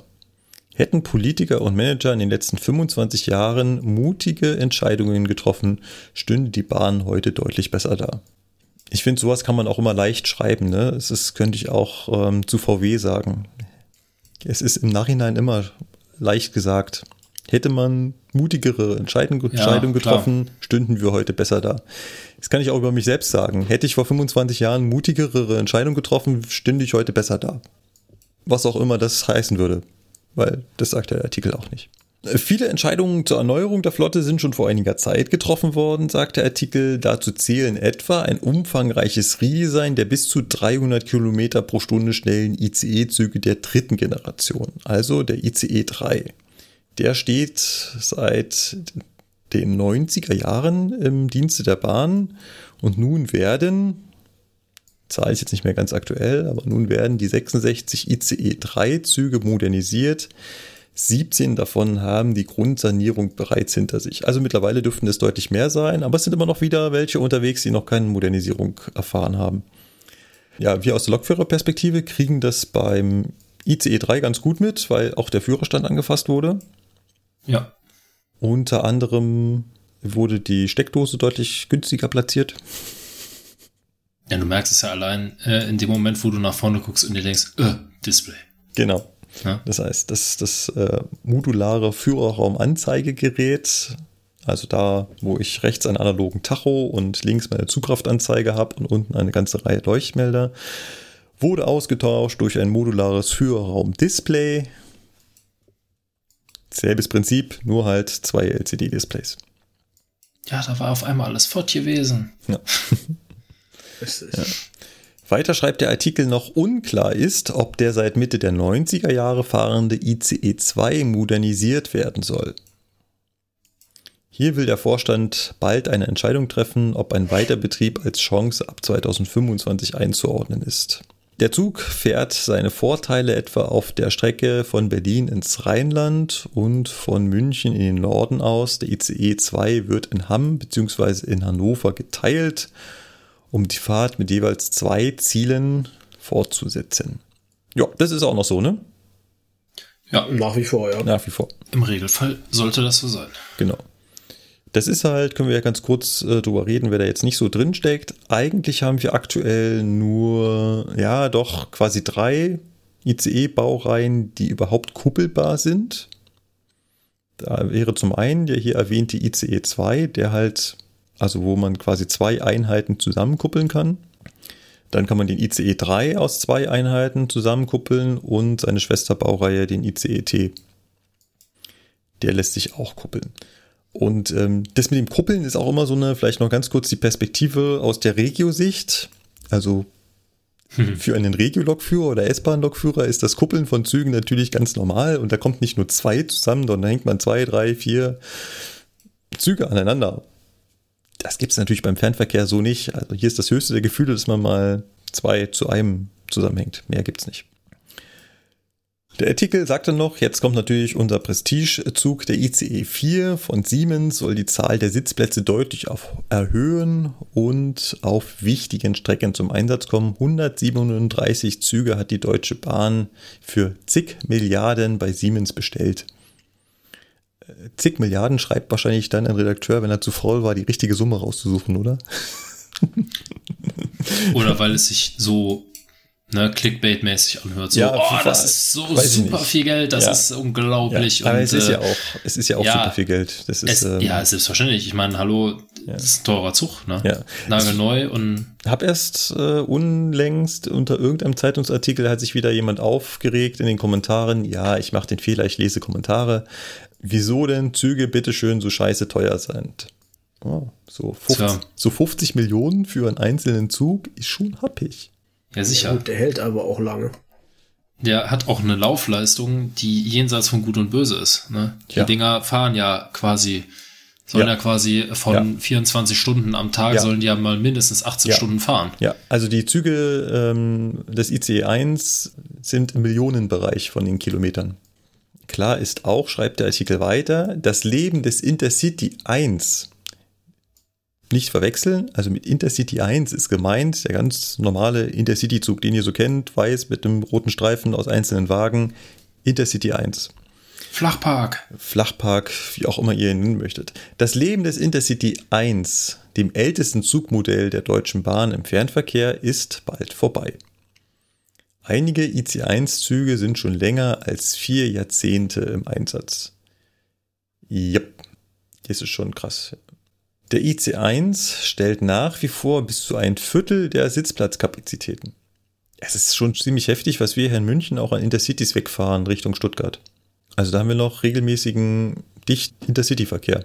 Ich weiß nicht, wie das bei euch in Köln so ist, wie da so die Intercity-Züge sind, aber wahrscheinlich auch nicht wenige. Hm, nee, geht, da ist auch noch ordentlich was. Ja.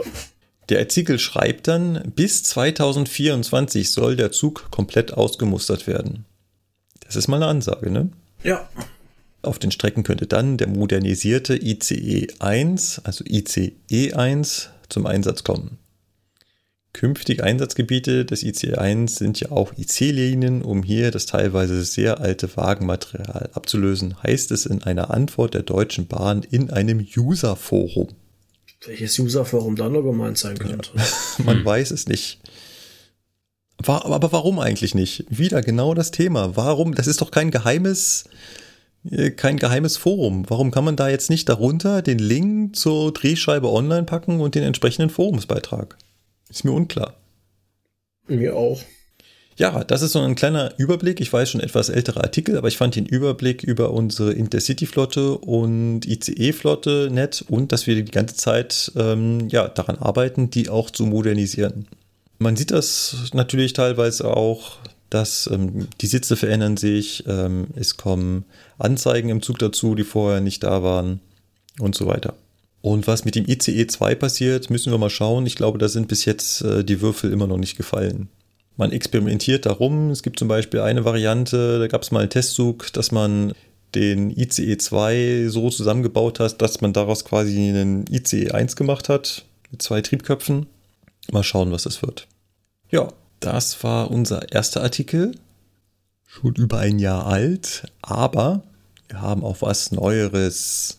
Und zwar titelt die, titelt, wer titelt denn hier? Wer titelt dann auch schon wieder? Es wird so viel getitelt. Kann es sein, dass ich immer Titeln sage? ah, der Spiegel. Äh, der Spiegel. Der Spiegel, genau. Und zwar schreibt, dann sage ich mal schreibt, und zwar schreibt der Spiegel, Coronavirus, Doppelpunkt, Deutsche Bahn fährt mit Eiltempo in die Krise. Und jetzt haben wir es doch wieder geschafft. Wir haben doch das blöde Virus in der Sendung. Ich dachte, wir kommen ohne aus. Der Artikel ist vom 15. Mai 2020. Und worum geht's hier? Es geht natürlich um das Problem, dass wir während des in Anführungszeichen Lockdowns den Verkehr im Fernverkehr weitgehend aufrechterhalten haben und heiße Luft von A nach B gefahren haben. Und heiße Luft zahlt halt nicht so gut. Also ist bei der Ticketkontrolle immer schwer. Ja, die ist äh, sehr unkommunikativ bei der Ticketkontrolle. Ja, ja, ja. Der Spiegel schreibt. Die Bahn ist auch ein großes Opfer der Pandemie, denn die Bürger fahren aus Angst vor Ansteckung mit dem Virus kaum mehr mit dem Zug. Auf Anweisung des Bundesverkehrsministers Andreas Scheuer lässt das Unternehmen allerdings rund 75 Prozent ihrer Fernreisezüge weiterrollen, weitgehend leer.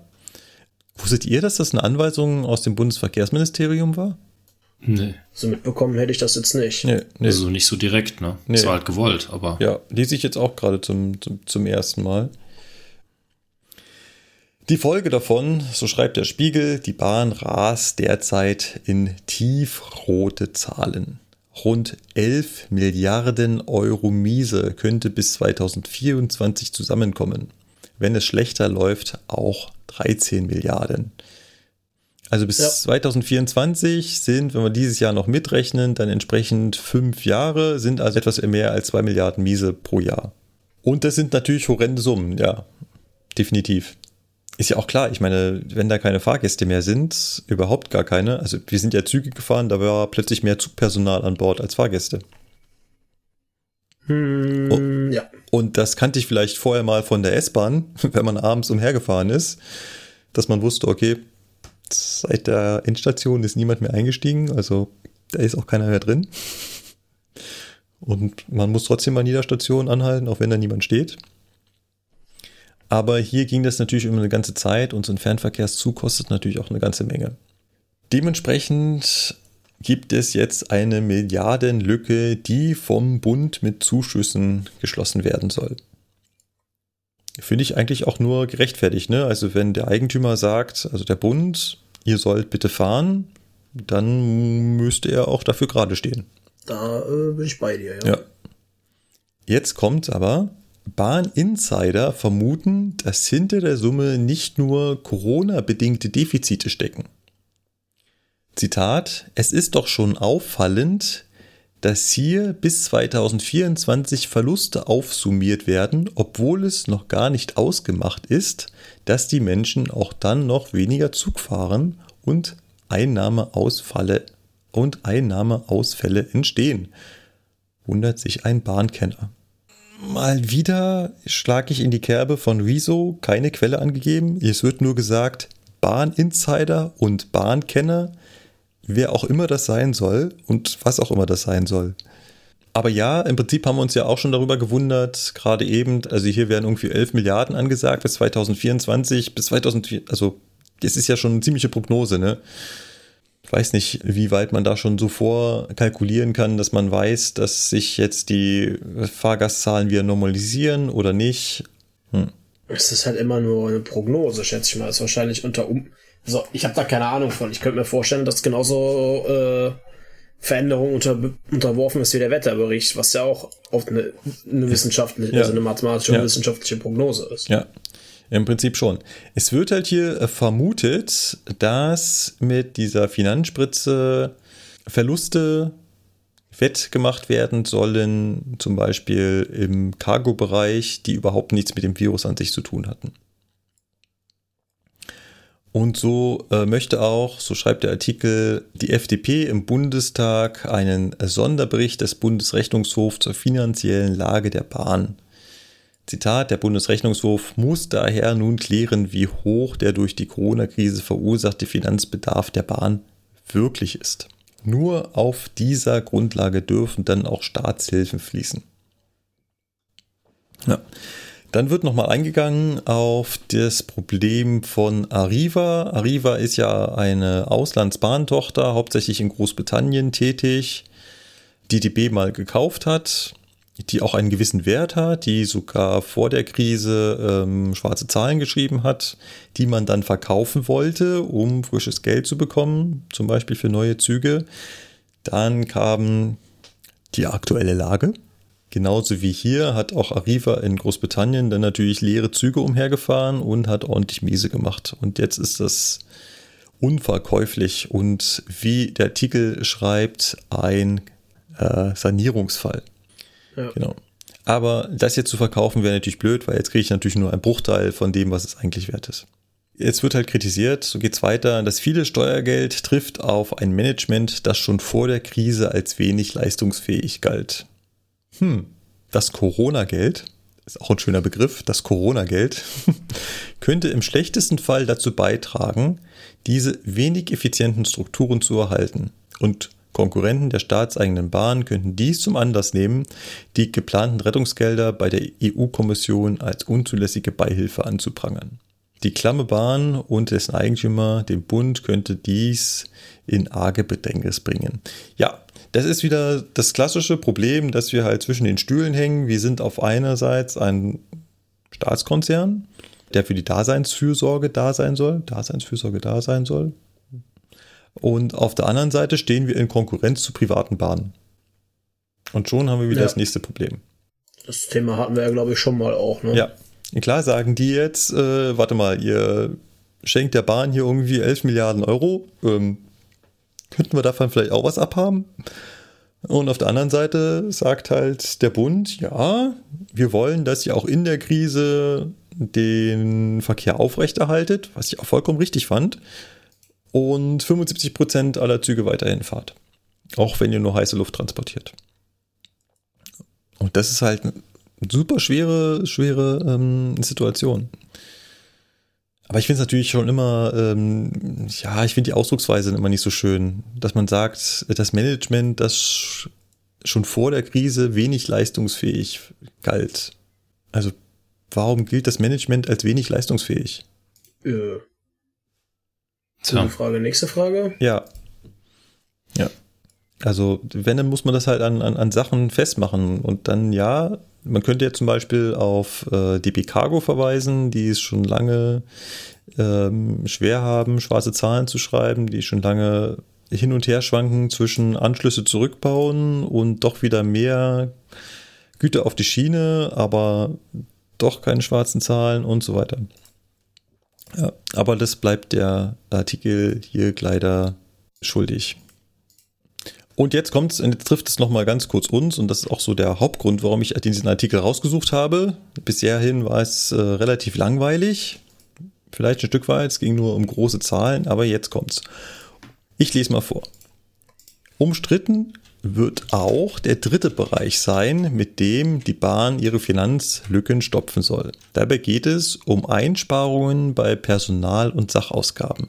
Zwischen 4,1 und 5,1 Milliarden Euro weniger will die Bahn bis 2024 ausgeben.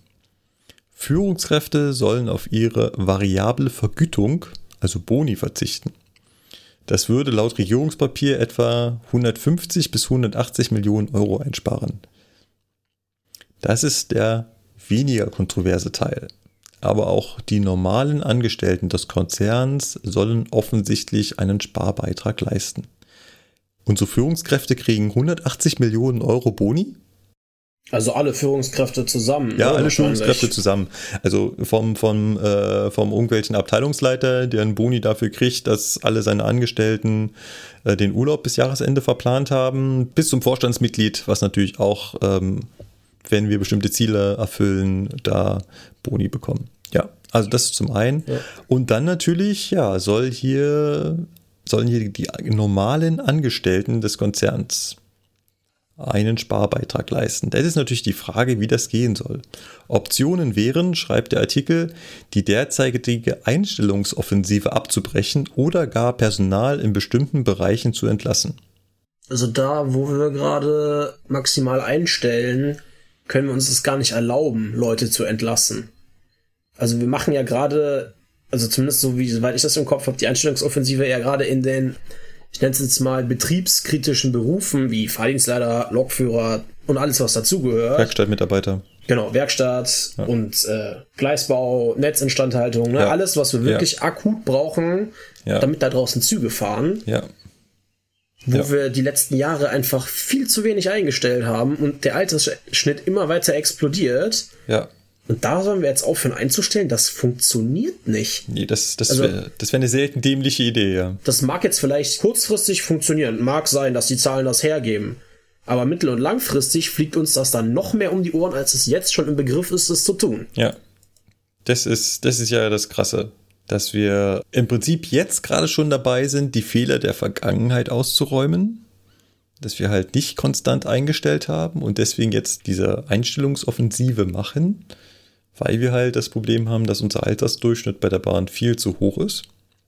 Das dazu Ja. zu führen würde, dass mittelfristig halt gleichzeitig sehr viele Kollegen in den Ruhestand oder in die Rente gehen und ja, wir dann einen massiven Personalmangel hätten. Und wenn wir jetzt diese Einstellungsoffensive einstellen würden, also damit aufhören, dann hätten wir jetzt erstmal eine Einsparung, definitiv. Aber das ist ja genau das Problem, was wir die letzten 20 Jahre gemacht haben, zu sagen, ja, wenn ich jetzt Geld sparen kann, ist doch cool. Ja. Muss nicht sonderlich intelligent sein, um dann auf die Idee zu kommen, ja, aber warte mal, haben wir denn nicht später ein umso größeres Problem? Äh, Man verschiebt halt das Problem quasi Ja, nur sehr schön. weiter in die Genau. Zukunft. Genau. Im Prinzip verschiebt man dann das Problem nur. Der Artikel schreibt auch, das weckt auch ungute Erinnerungen an die Finanzkrise 2008. Denn damals wurden Lokführer im Güterverkehr entlassen, die wir heute dringend nötig hätten. Genau, könnt ihr euch noch daran erinnern? Wir haben das bei der S-Bahn so ein bisschen mitbekommen, dass dann ganz viele Cargo-Lokführer plötzlich bei der S-Bahn gelandet sind. Ja. Es war so, so eine richtig große Welle, ähm, dass man die also intern so ein bisschen umverteilt hat. Ja. Also aktiv dran erinnern kann ich mich nicht, aber Nee, nee, gut, 2008 war ich auch noch nicht bei der DB, ne? ja. Nee, ich, ich, ich auch noch nicht. Also aber so von- vom Hören sagen. Ja, ja, vom, vom, ne? vom Ja, Hören das sagen. ja. Aber die Finanzkrise, also die hat ja 2008 dann begonnen. Ich bin 2010 zur Eisenbahn gekommen, habe da meine Ausbildung angefangen und so zum Ende meiner Ausbildung hin war das richtig auffällig. Also dann 2012, 2013. Ja, je nachdem, wen du von den alten IP-Gruppen fragst, so, ne, die da in der Zeit ausgelernt haben, die wurden ja auch direkt zum Teufel geschickt, Ja, so. ja, richtig, richtig, stimmt. Da gab es ja nicht mal irgendwie Übernahme zur DB Zeitarbeit oder so, dann hieß es einfach nur so, ja, tschüss, war schön mit euch. Ja. Und wenn man jetzt wieder damit anfängt, so.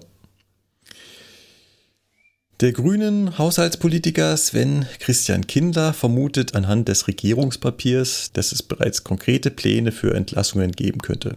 Ich zitiere, also nee, der Artikel zitiert, verklausuliert haben sich Bahnvorstand und Bundesregierung scheinbar bereits auf einen Personalabbau bei der Bahn geeinigt. Ja gut, Personalabbau und Entlassung sind ja nochmal zwei verschiedene Dinge, ne? Personal kann man auch abbauen, indem man nicht mehr neu einstellt. Ja, aber dann drehen wir uns Ja. im Kreis. Das ist klar. Also die Frage ist, wo kannst du denn im Bahnkonzern in Größenordnungen Mitarbeiter reduzieren, ohne dass du in fünf, sechs, zehn Jahren vor einem noch viel größeren Scherbenhaufen stehst?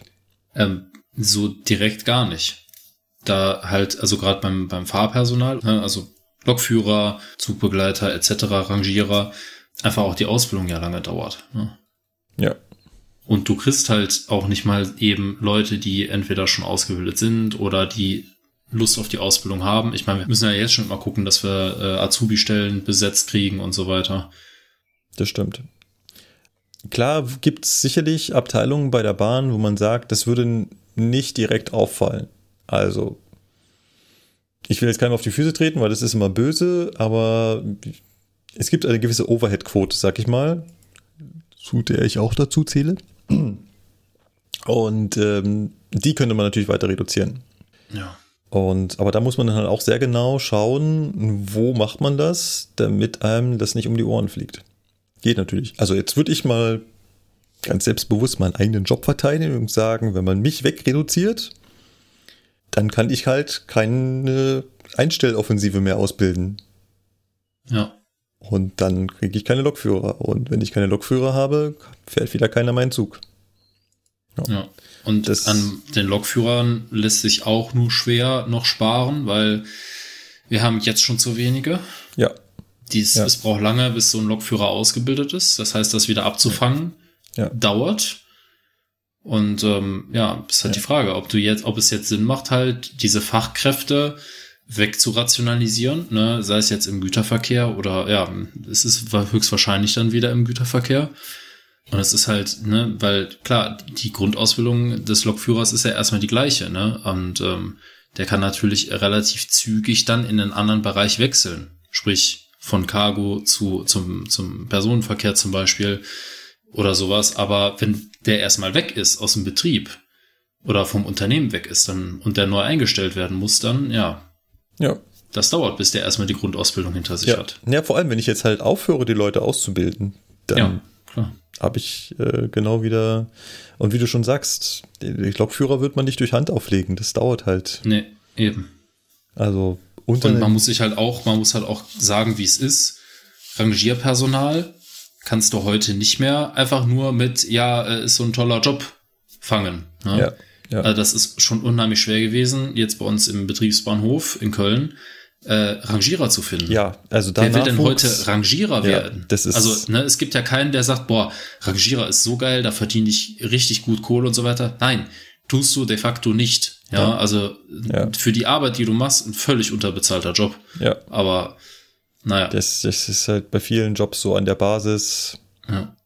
ist das halt ein Problem, ja. Jetzt könnte man auf die Idee kommen, na ja, die sind halt jetzt vielleicht gerade nicht so ausgelastet, kann ich ja ein paar Rangierer auf die Straße setzen. Ja, wehe, du brauchst sie dann wieder. Ne? Wie du brauchst ja. du dann wieder, dann gibt's nämlich keine mehr. Mhm. Dann musst du dir welche basteln. Also, Musst, genau, dann musst du dir irgendwas ausdenken, wie du halt ohne Rangierer klarkommst. ja. Ja. Also das ist äh, hin und her halt nicht, nicht einfach. So, eine andere Variante wäre natürlich, und das kam ja auch schon wieder ins Spiel, Gehalt reduzieren. Mhm. So, und das ist halt ein delikates Thema. Ich habe jetzt neulich gehört, die UFO, also die, oder was die Cockpit, ähm, also die Gewerkschaft der Nee, die UFO die war's. UFO war es. Die haben angeboten, auf äh, Gehälter zu verzichten. Ja, genau. Ist natürlich schon Hammer, ne? Also wenn Ja. man jetzt auf die Lokführer zugehen würde und sagen, "Hm, was haltet ihr denn davon, wenn wir im Jahr 2020 mal das Weihnachtsgeld wegfallen lassen würden? Ja, es ist, ist halt auch irgendwie, ja, genau, viel Abstand, weil ist halt die Frage, ne? Ich meine, es ist immer schwer zu vergleichen. Ich habe da jetzt keine konkreten Zahlen, aber wenn du das natürlich so hörst, so von so einem Lufthansa-Piloten, was der so verdient, ich würde mal sagen, die stehen ein bisschen besser da als wir. Ja, und ähm, ich will jetzt irgendwie keinem sein Gehalt absprechen oder so, aber wenn man da quasi sagt, so, okay, meint er, ihr könntet irgendwie aufs Weihnachtsgeld verzichten, so weiß ich nicht, ne? Aber ich meine, wir verdienen ja jetzt nicht so, dass ich sagen könnte, ja klar, kann ich easy darauf verzichten, da brauche ich nicht, äh, ne? Weiß ich halt nicht, ne? Und außerdem, man kann ja immer nur für sich selber sprechen, ne? Wie ist es bei anderen Leuten, die Familie haben und so weiter, ne? Lässt sich halt schwer so sagen, ob das so einfach ist. Ja. Ich habe gerade mal eine, eine, eine, eine blöde Rechnung gemacht. Also ich habe mal ein Weihnachtsgeld von Kosten für den Konzern von 3000 Euro angesetzt. Wir haben circa im Konzern Pi mal Daumen 20.000 Lokführer Mhm. als Größenordnung. Wenn man das multipliziert, kommt man auf 60 Millionen. Ja. Das würde man also in einem Jahr einsparen, wenn man allein das äh, Weihnachtsgeld wegfallen lassen würde. Das Einsparen der variablen Vergütung hat allein mindestens 150 Millionen gebracht. ich weiß nicht, das sind immer, wenn man so anfängt, Zahlen zu vergleichen, dann wird einem schwindlig, oder? Ja. Also wenn man sagt, man lässt bei 20.000 Angestellten das Weihnachtsgeld fallen, bringt das 60 Millionen. Lässt man bei Führungspersonal den Boni weg, bringt das mehr als doppelt so viel. Tja. Ja, also ich weiß nicht, äh, ich höre auf mit diesem Zahlenspielen, weil es ist ja wieder nicht genau klar, sind die 150 Millionen, die hier erwähnt wurden, pro Jahr gerechnet oder wieder bis 2024, man weiß es nicht. Es ist halt, Hm. ja. Ich befürchte, da wird noch ein dickes Ende auf uns zukommen. Ich weiß gar nicht, wie es bei Regio aussieht. Ich glaube, bei Regio ist das alles entspannt. Ich meine, die kriegen ja ihre Kohle, egal ob da jetzt heiße Luft drin ist oder nicht, ne? wenn man es jetzt mal so ganz böse formuliert. Aber auch da werden natürlich die Verkehrsverbünde genau hingucken und sagen, ja Leute, wir müssen uns mal ein bisschen unterhalten. Ne? Also Ja, da gibt es zwei unterschiedliche Varianten und beide sind problematisch. Du hast, kannst Nettoverträge haben, dann hast du recht, dann kriegst du das Geld direkt vom Verkehrsverbund, unabhängig von den Fahrgasteinnahmen, oder du hast Bruttoverträge. Bei Bruttoverträgen kriegst du halt ähm, einen Teil der Fahrgasteinnahmen. Hast du keine Fahrgasteinnahmen, hast du ein Problem. ja, ja, Ähm, es ist natürlich noch ein anderer Punkt. Bei Regio hast du sehr viele Zeitkarten. ja. Die mussten stimmt. die Leute ja weiterhin zahlen. Beim Fernverkehr ist es halt so, da gibt's keine Brutto- oder Nettoeinnahmen. Ja, da ist es alles, ist- was der Fernverkehr erwirtschaftet, Ja. ist macht den Fernverkehr quasi, Ja. ne? Und Ja. hm, Ja. da ist halt dumm gelaufen so. Ja, also klar, es gibt auch Abos bei uns, die Bahncard 100, Ja, aber die klar. macht halt den Braten eher nicht fett. Nee, und, das ist auch nicht 100% Fernverkehr. Ja, ne? genau, das ist auch nicht 100% Das fließt ja Fernverkehr. nicht, die Einnahmen der Bank hat 100, fließen ja nicht 100% dem Fernverkehr zu. Ja, Richtig, das wird ja irgendwie nach gewissen Schlüsseln verteilt. ja, Ja. muss ja, weil du kannst damit ja auch Nahverkehr und so weiter fahren. Richtig. Und auch die Nettoverträge, äh, nochmal dazu im ähm, Regionalverkehr, die sind dann auch mit Boni auf Fahrkartenverkäufe oft. Das heißt, wenn der Vertrag angelaufen ist, gibt es eine gewisse Steigerung, also gibt es eventuell eine gewisse Steigerung der äh, beförderten Fahrgäste und damit der verkauften Fahrkarten und diese Steigerung wird dann prozentual auch an den Unternehmer ausgezahlt. Und sowas alles fällt natürlich jetzt in der Krise weg. Und da haben natürlich sehr viele kleinere Anbieter, was heißt kleinere, also die meisten privaten Anbieter haben natürlich da sehr schnell das Jammern angefangen. Klar. Nachvollziehbarerweise. Gerade die, die jetzt frisch gestartet sind. Ne? Ja, Also und die haben eh haben's- schon knapp kalkuliert. Also das ist ja, Ja. nicht so, dass sie sagen, na ja, wer weiß, wenn wir dann ein paar Wochen ohne und so, packen wir mal ein paar Euro drauf. Nee, nee, das geht ja andersrum. Die sagen sich ja, hm, vielleicht kommen noch ein paar Fahrgäste dazu, lass uns mal lieber noch ein paar Mark wegstreichen, damit wir den Vertrag kriegen. Und wenn dann sowas hier kommt, so eine Krise, die haben ja auch kein Polster. Also es ist ein Nee. Wunder, dass ich bisher noch nicht gehört habe, dass irgendjemand Insolvenz angemeldet hat. Gut, ich meine, meistens stecken da relativ große Unternehmen dahinter. Ne? Also Ja, aber weiß, die können ja ihre Ja. Tochterunternehmen auch einfach fallen lassen. Also ich stecke ich jetzt betriebswirtschaftlich nicht ganz so drin, aber Ja, also ich sag jetzt mal, ne, also zum Beispiel, weiß ich nicht, Abellio als Beispiel, ne, da stecken die großen Holländer hinter. ja, Ähm, ne, ich weiß nicht, wie es bei, bei National stecken auch irgendwie die Briten noch mit drin. Also wahrscheinlich lässt sich das schon für eine gewisse Ja. Zeit abfangen. Ja, ja, aber vielleicht. ähm, aber gerade wenn Ja. du mal National Express nimmst, die sind wahrscheinlich auch in Großbritannien mit ihrer Mutterfirma relativ ähm, ja arm dran, sagen wir mal. Und dann sollen sie hier in Deutschland äh, auch noch Geld reinbuttern. Und es ist ja bei uns nicht anders. Wir haben Arriva am, am, am Bein ja, und müssen die da Geld ungeliebte Tochter. die ungeliebte Tochter, wo wir auch Geld reinbuttern müssen jetzt, obwohl wir damit gar nichts anfangen können. Und eigentlich brauchen wir das Geld hier. Was, du brauchst schon wieder neue Busse? Ja, dann kümmere dich da selber drum. Echt mal. Genau. Also das ist, ähm, es ist alles nicht so einfach und ähm, da wird noch was auf uns zukommen. Gut, was als nächstes auf uns zukommt, ist die, Feedback-Ecke. genau, das Feedback. Unter anderem haben wir eine E-Mail bekommen, relativ frisch, vom Michael. Das ist eine E-Mail, Sehr das ist ein ausführlich. Roman. Das ist Ja. sehr ausführlich, also wirklich toll. Ja. Genau, es geht um Folge 33, Datenmining. Äh, nee, Datenmine Bahn haben wir sie Datenmine. genannt. Datenmine Bahn haben wir sie genannt, genau. Und ähm, er hat sich das nochmal durch den Kopf gehen lassen und vor allem unsere Argumentation hinsichtlich der Ersatzgarnituren. Was er ja toll fänden würde und fragt, ob es sowas überhaupt schon so gibt, dass wir halt in Deutschland verteilt Züge hätten, die quasi nur darauf warten würden, dass andere Züge ausfallen oder verspätet sind, damit sie sofort in den Einsatz gehen können und äh, den ausgefallenen oder verspäteten Zug ersetzen. Auf dem Papier haben wir sowas. Ich wollte sagen, ich, ich, ich frage mal kurz nach. Hör mal, KP-Reserve haben wir da? Nee, kein Park. Ah. Hm, ja, okay. Ja. Also ähm, sowas gibt es, aber wie ja bereits heute schon auch in der Presse behandelt, Fahrzeuge sind halt eher Mangelware. Und ähm, da fällt es natürlich immer schwer. Und auch schon erwähnt, ähm, diese Ersatzparks müssen natürlich auch immer mit Personalbesitz sein, dementsprechend. Das heißt, wenn ein Zug extra fahren soll, dann brauche ich zumindest mal schon Personal, der den Zug irgendwie fahrbereit macht, vorbereitet, hinstellt. Oder wenn er die ganze Zeit schon fahrbereit sein soll, dann brauche ich jemanden, der die ganze Zeit auf diesen Zug aufpasst. Auch nicht von der Hand zu weisen, man glaubt es ja nicht, ich brauche auch Platz. Ja. Ich muss den irgendwo hinstellen können. Es ist heutzutage nicht mehr so, dass man riesengroße Gleisvorfelder in den Städten hat. Man hat ja lieber Wohnungen gebaut. Ja. Und ähm, dementsprechend ist das etwas schwer. Der Michael macht auch den intelligenten oder macht auch den interessanten Vorschlag. Was ist denn? Ich weiß gar nicht, ob andere das schon so machen. Was wäre denn? Was wäre denn? Ein Zug bekommt Verspätung. Große Verspätung. Streckensperrung, Blitz hat eingeschlagen, Baum auf der Strecke, irgendwas. Ist jetzt plötzlich durch Umleitung zwei Stunden verspätet. Wie wäre es denn jetzt, wenn die nächste verfügbare Pünktlichkeitsreserve am nächsten Bahnhof für diesen Zug einsetzen würde?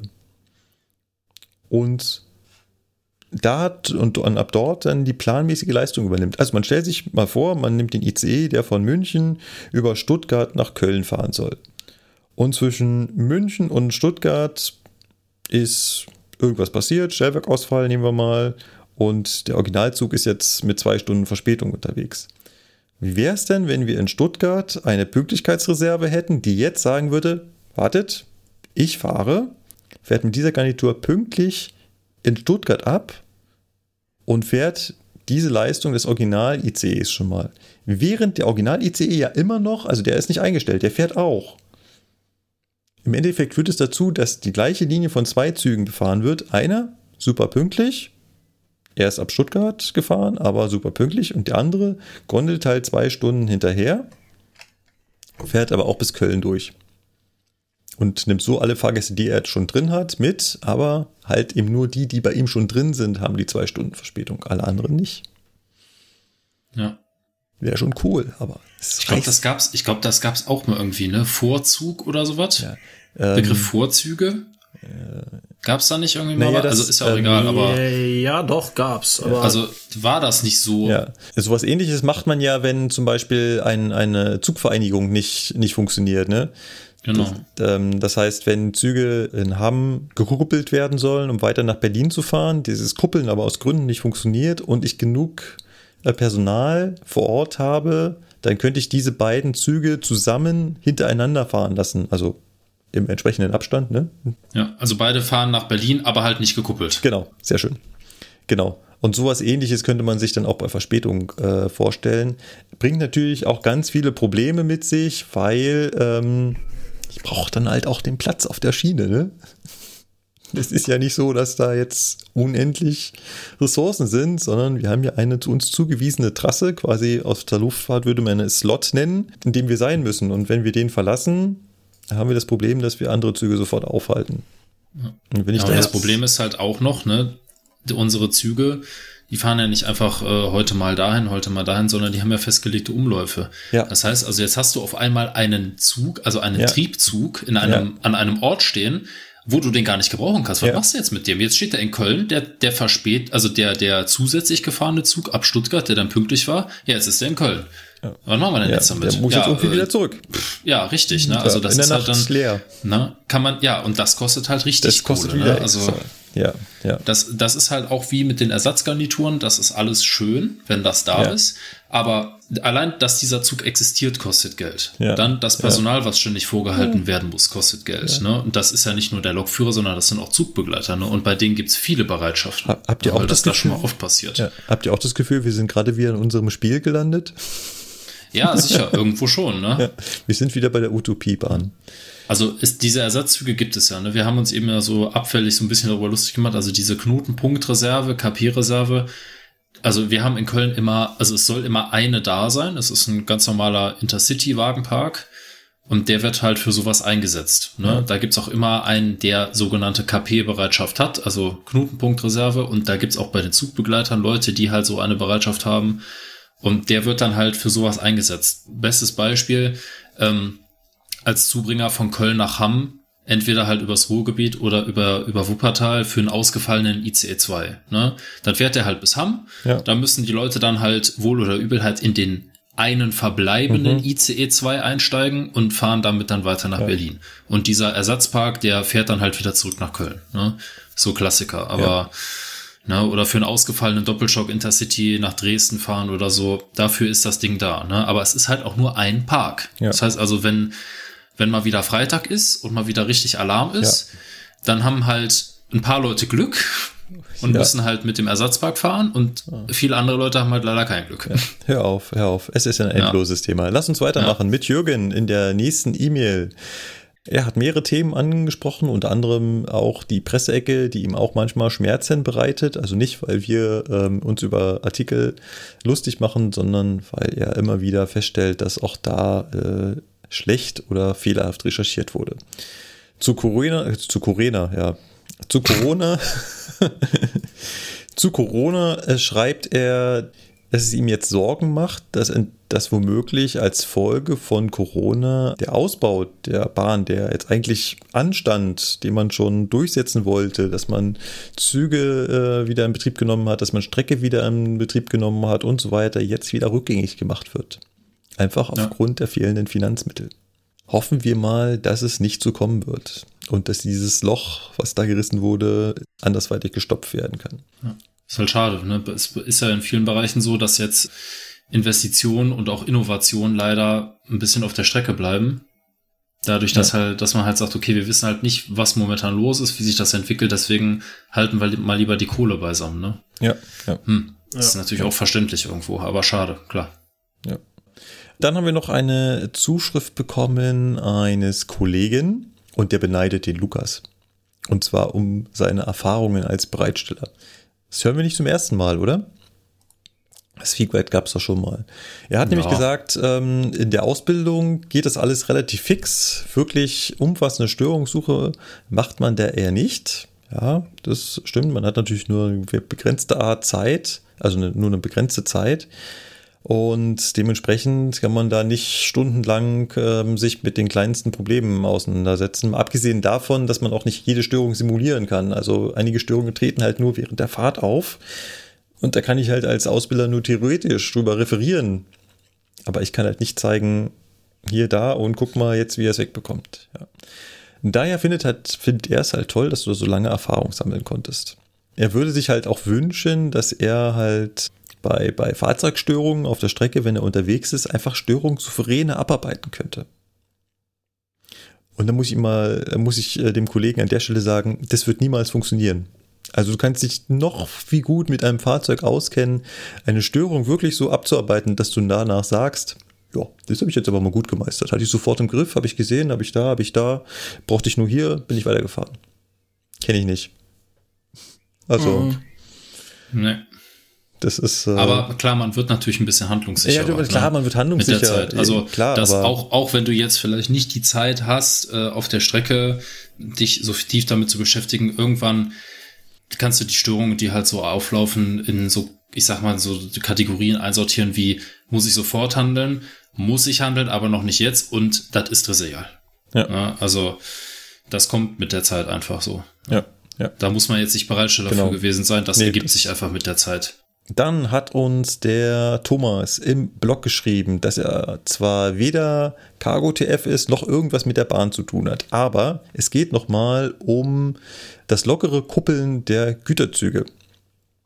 Er führt hier an, dass es ja womöglich beim Anfahren helfen könnte, wenn die Züge nicht so streng gekuppelt sind, sodass sie beim Losfahren so ein gewisses Spiel haben, damit die Lok sich beim Anfahren leichter tut und halt erst den ersten Wagen so einen Zentimeter zieht, dann den ersten und zweiten Wagen, dann den ersten, zweiten und dritten Wagen und, und so weiter. Finde ich nicht schlecht, die Theorie. Ich persönlich kann halt nicht sagen, ob sich das wirklich so in der Realität äh, bemerkbar macht. Vielleicht kann man ja an der Stelle mal einen KGTF fragen. Vielleicht hört ja jemand zu. Ja, ich, ich wollte gerade sagen, schreibt mal was. Genau, schreibt mal was. Der Jan hat noch geschrieben, auch im Blog. Er fand die letzte Folge zu unserem Lokführer-Rucksack super, aber er habe bei der Aufzählung der Teile aus unserem Rucksack irgendwie erwartet, dass ein paar Socken, Unterhose, Unterhemd irgendwie vorkommen, falls man doch irgendwie unerwartet strandet oder übernachten müsste. Oder kommt sowas nicht vor? Nö, Taxi regelt. Ist wirklich so. Also, Ja, ne?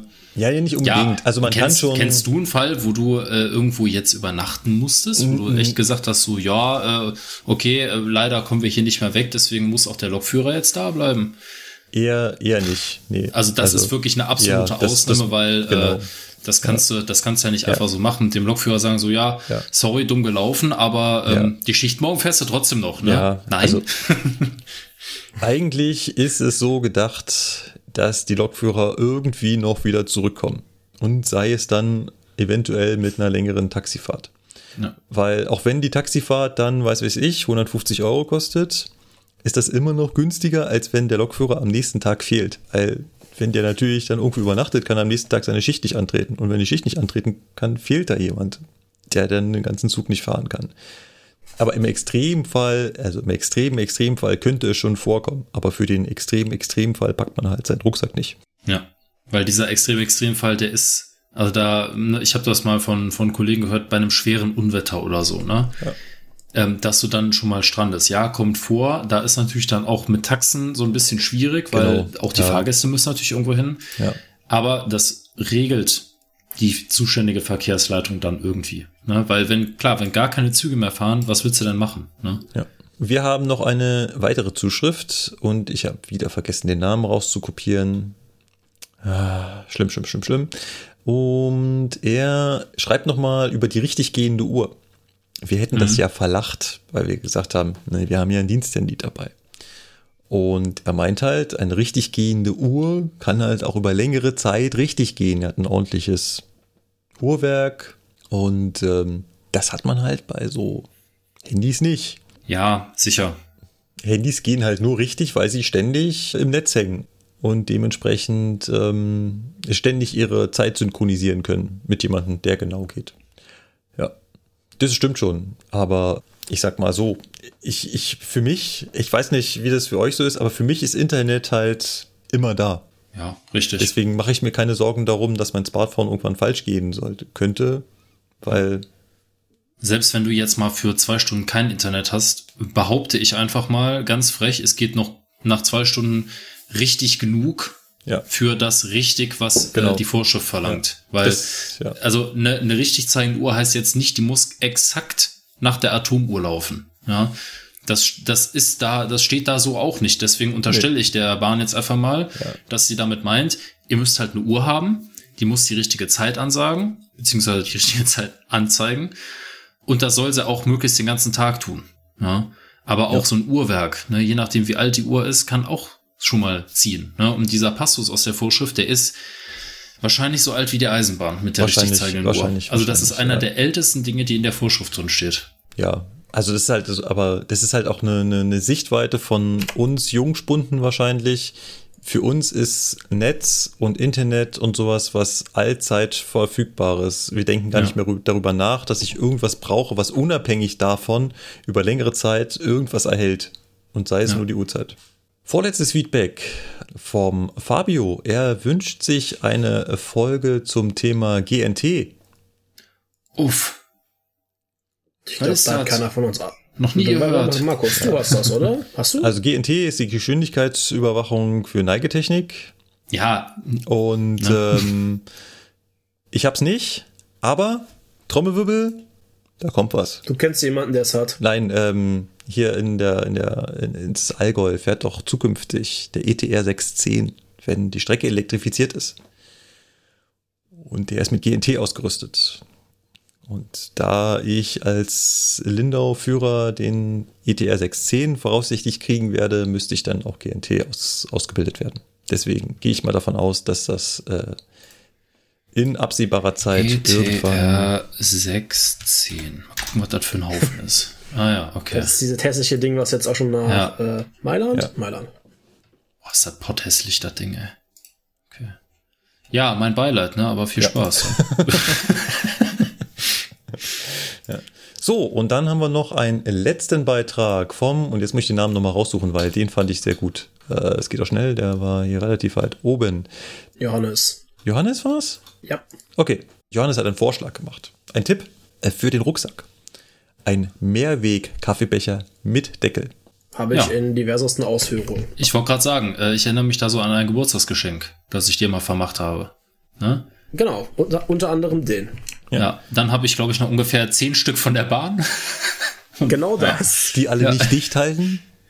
Doch, doch, Doch, doch, doch. Moment, Moment. echt? Der weiße, den ich habe, der weiße mit äh, hier äh, ein starkes Team und äh, und so weiter, hier bla, äh, der ist dicht. Der ist Die dicht? Butterbrotdose, die ist auch gut. Okay.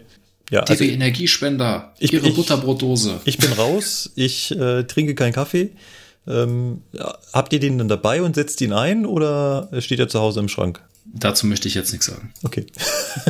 Also, äh, wie ich auch im äh, Kommentar schon geschrieben habe, um es zu sagen, ich versuche ihn einzusetzen, ich lasse ihn aber leider auch morgens oft genug auf der Arbeitsplatte stehen. Wahrscheinlich gefüllt mit heißem Kaffee. Ja. Ja, ja, sicher, der ist komplett fertig. Ich müsste ihn nur mitnehmen, gehe dann ins Bad, putze mir die Zähne, ziehe mich an, Rucksack auf die Schulter, Attacke. ja, geht mir auch so. Genau, und wenn es nicht gerade der von Lukas geschenkte dichte Emser-Becher ist, tue ich ihn eben nicht in den Rucksack, damit nicht mehr kompletter Rucksack mit Kaffee geflutet wird und dann vergesse ich den. Gut. Mir, pass mir passiert das auch mit meinem absolut dichten Thermobecher. Aber ich freue mich dann immer, wenn ich nachmittags von der Schicht komme und dann noch einen einigermaßen warmen Tee trinken kann. Okay. Auch nicht verkehrt. Richtig. Weil hier kommt ja nichts weg. Ja. Auch nicht verkehrt war hoffentlich diese Sendung, aber sie ist jetzt vorbei. Wenn ihr Anmerkungen zu unseren Themen habt, dann schreibt uns doch bitte entweder auf unserer Webseite im Blog unter zukunft-podcast.de. Ihr könnt natürlich auch eine E-Mail schreiben, mail at zukunft-podcast.de. Wir sind auch immer noch auf diesen Social Media Dingern vertreten, da ähm, Facebook und Twitter. Und YouTube bitte nicht mehr und Instagram, ich glaube auch nicht mehr. Ja, wir sind halt einfach nicht diese Social-Leute. Gut. Dementsprechend bedanke ich mich fürs Zuhören. Und wenn ihr beide nichts mehr auf dem Herzen habt, Nee. Nö. dann machen wir an dieser Stelle Schluss. Bis zum nächsten Mal. Macht's gut. Ciao, ciao. Tschüss. Tschüssi. Ciao.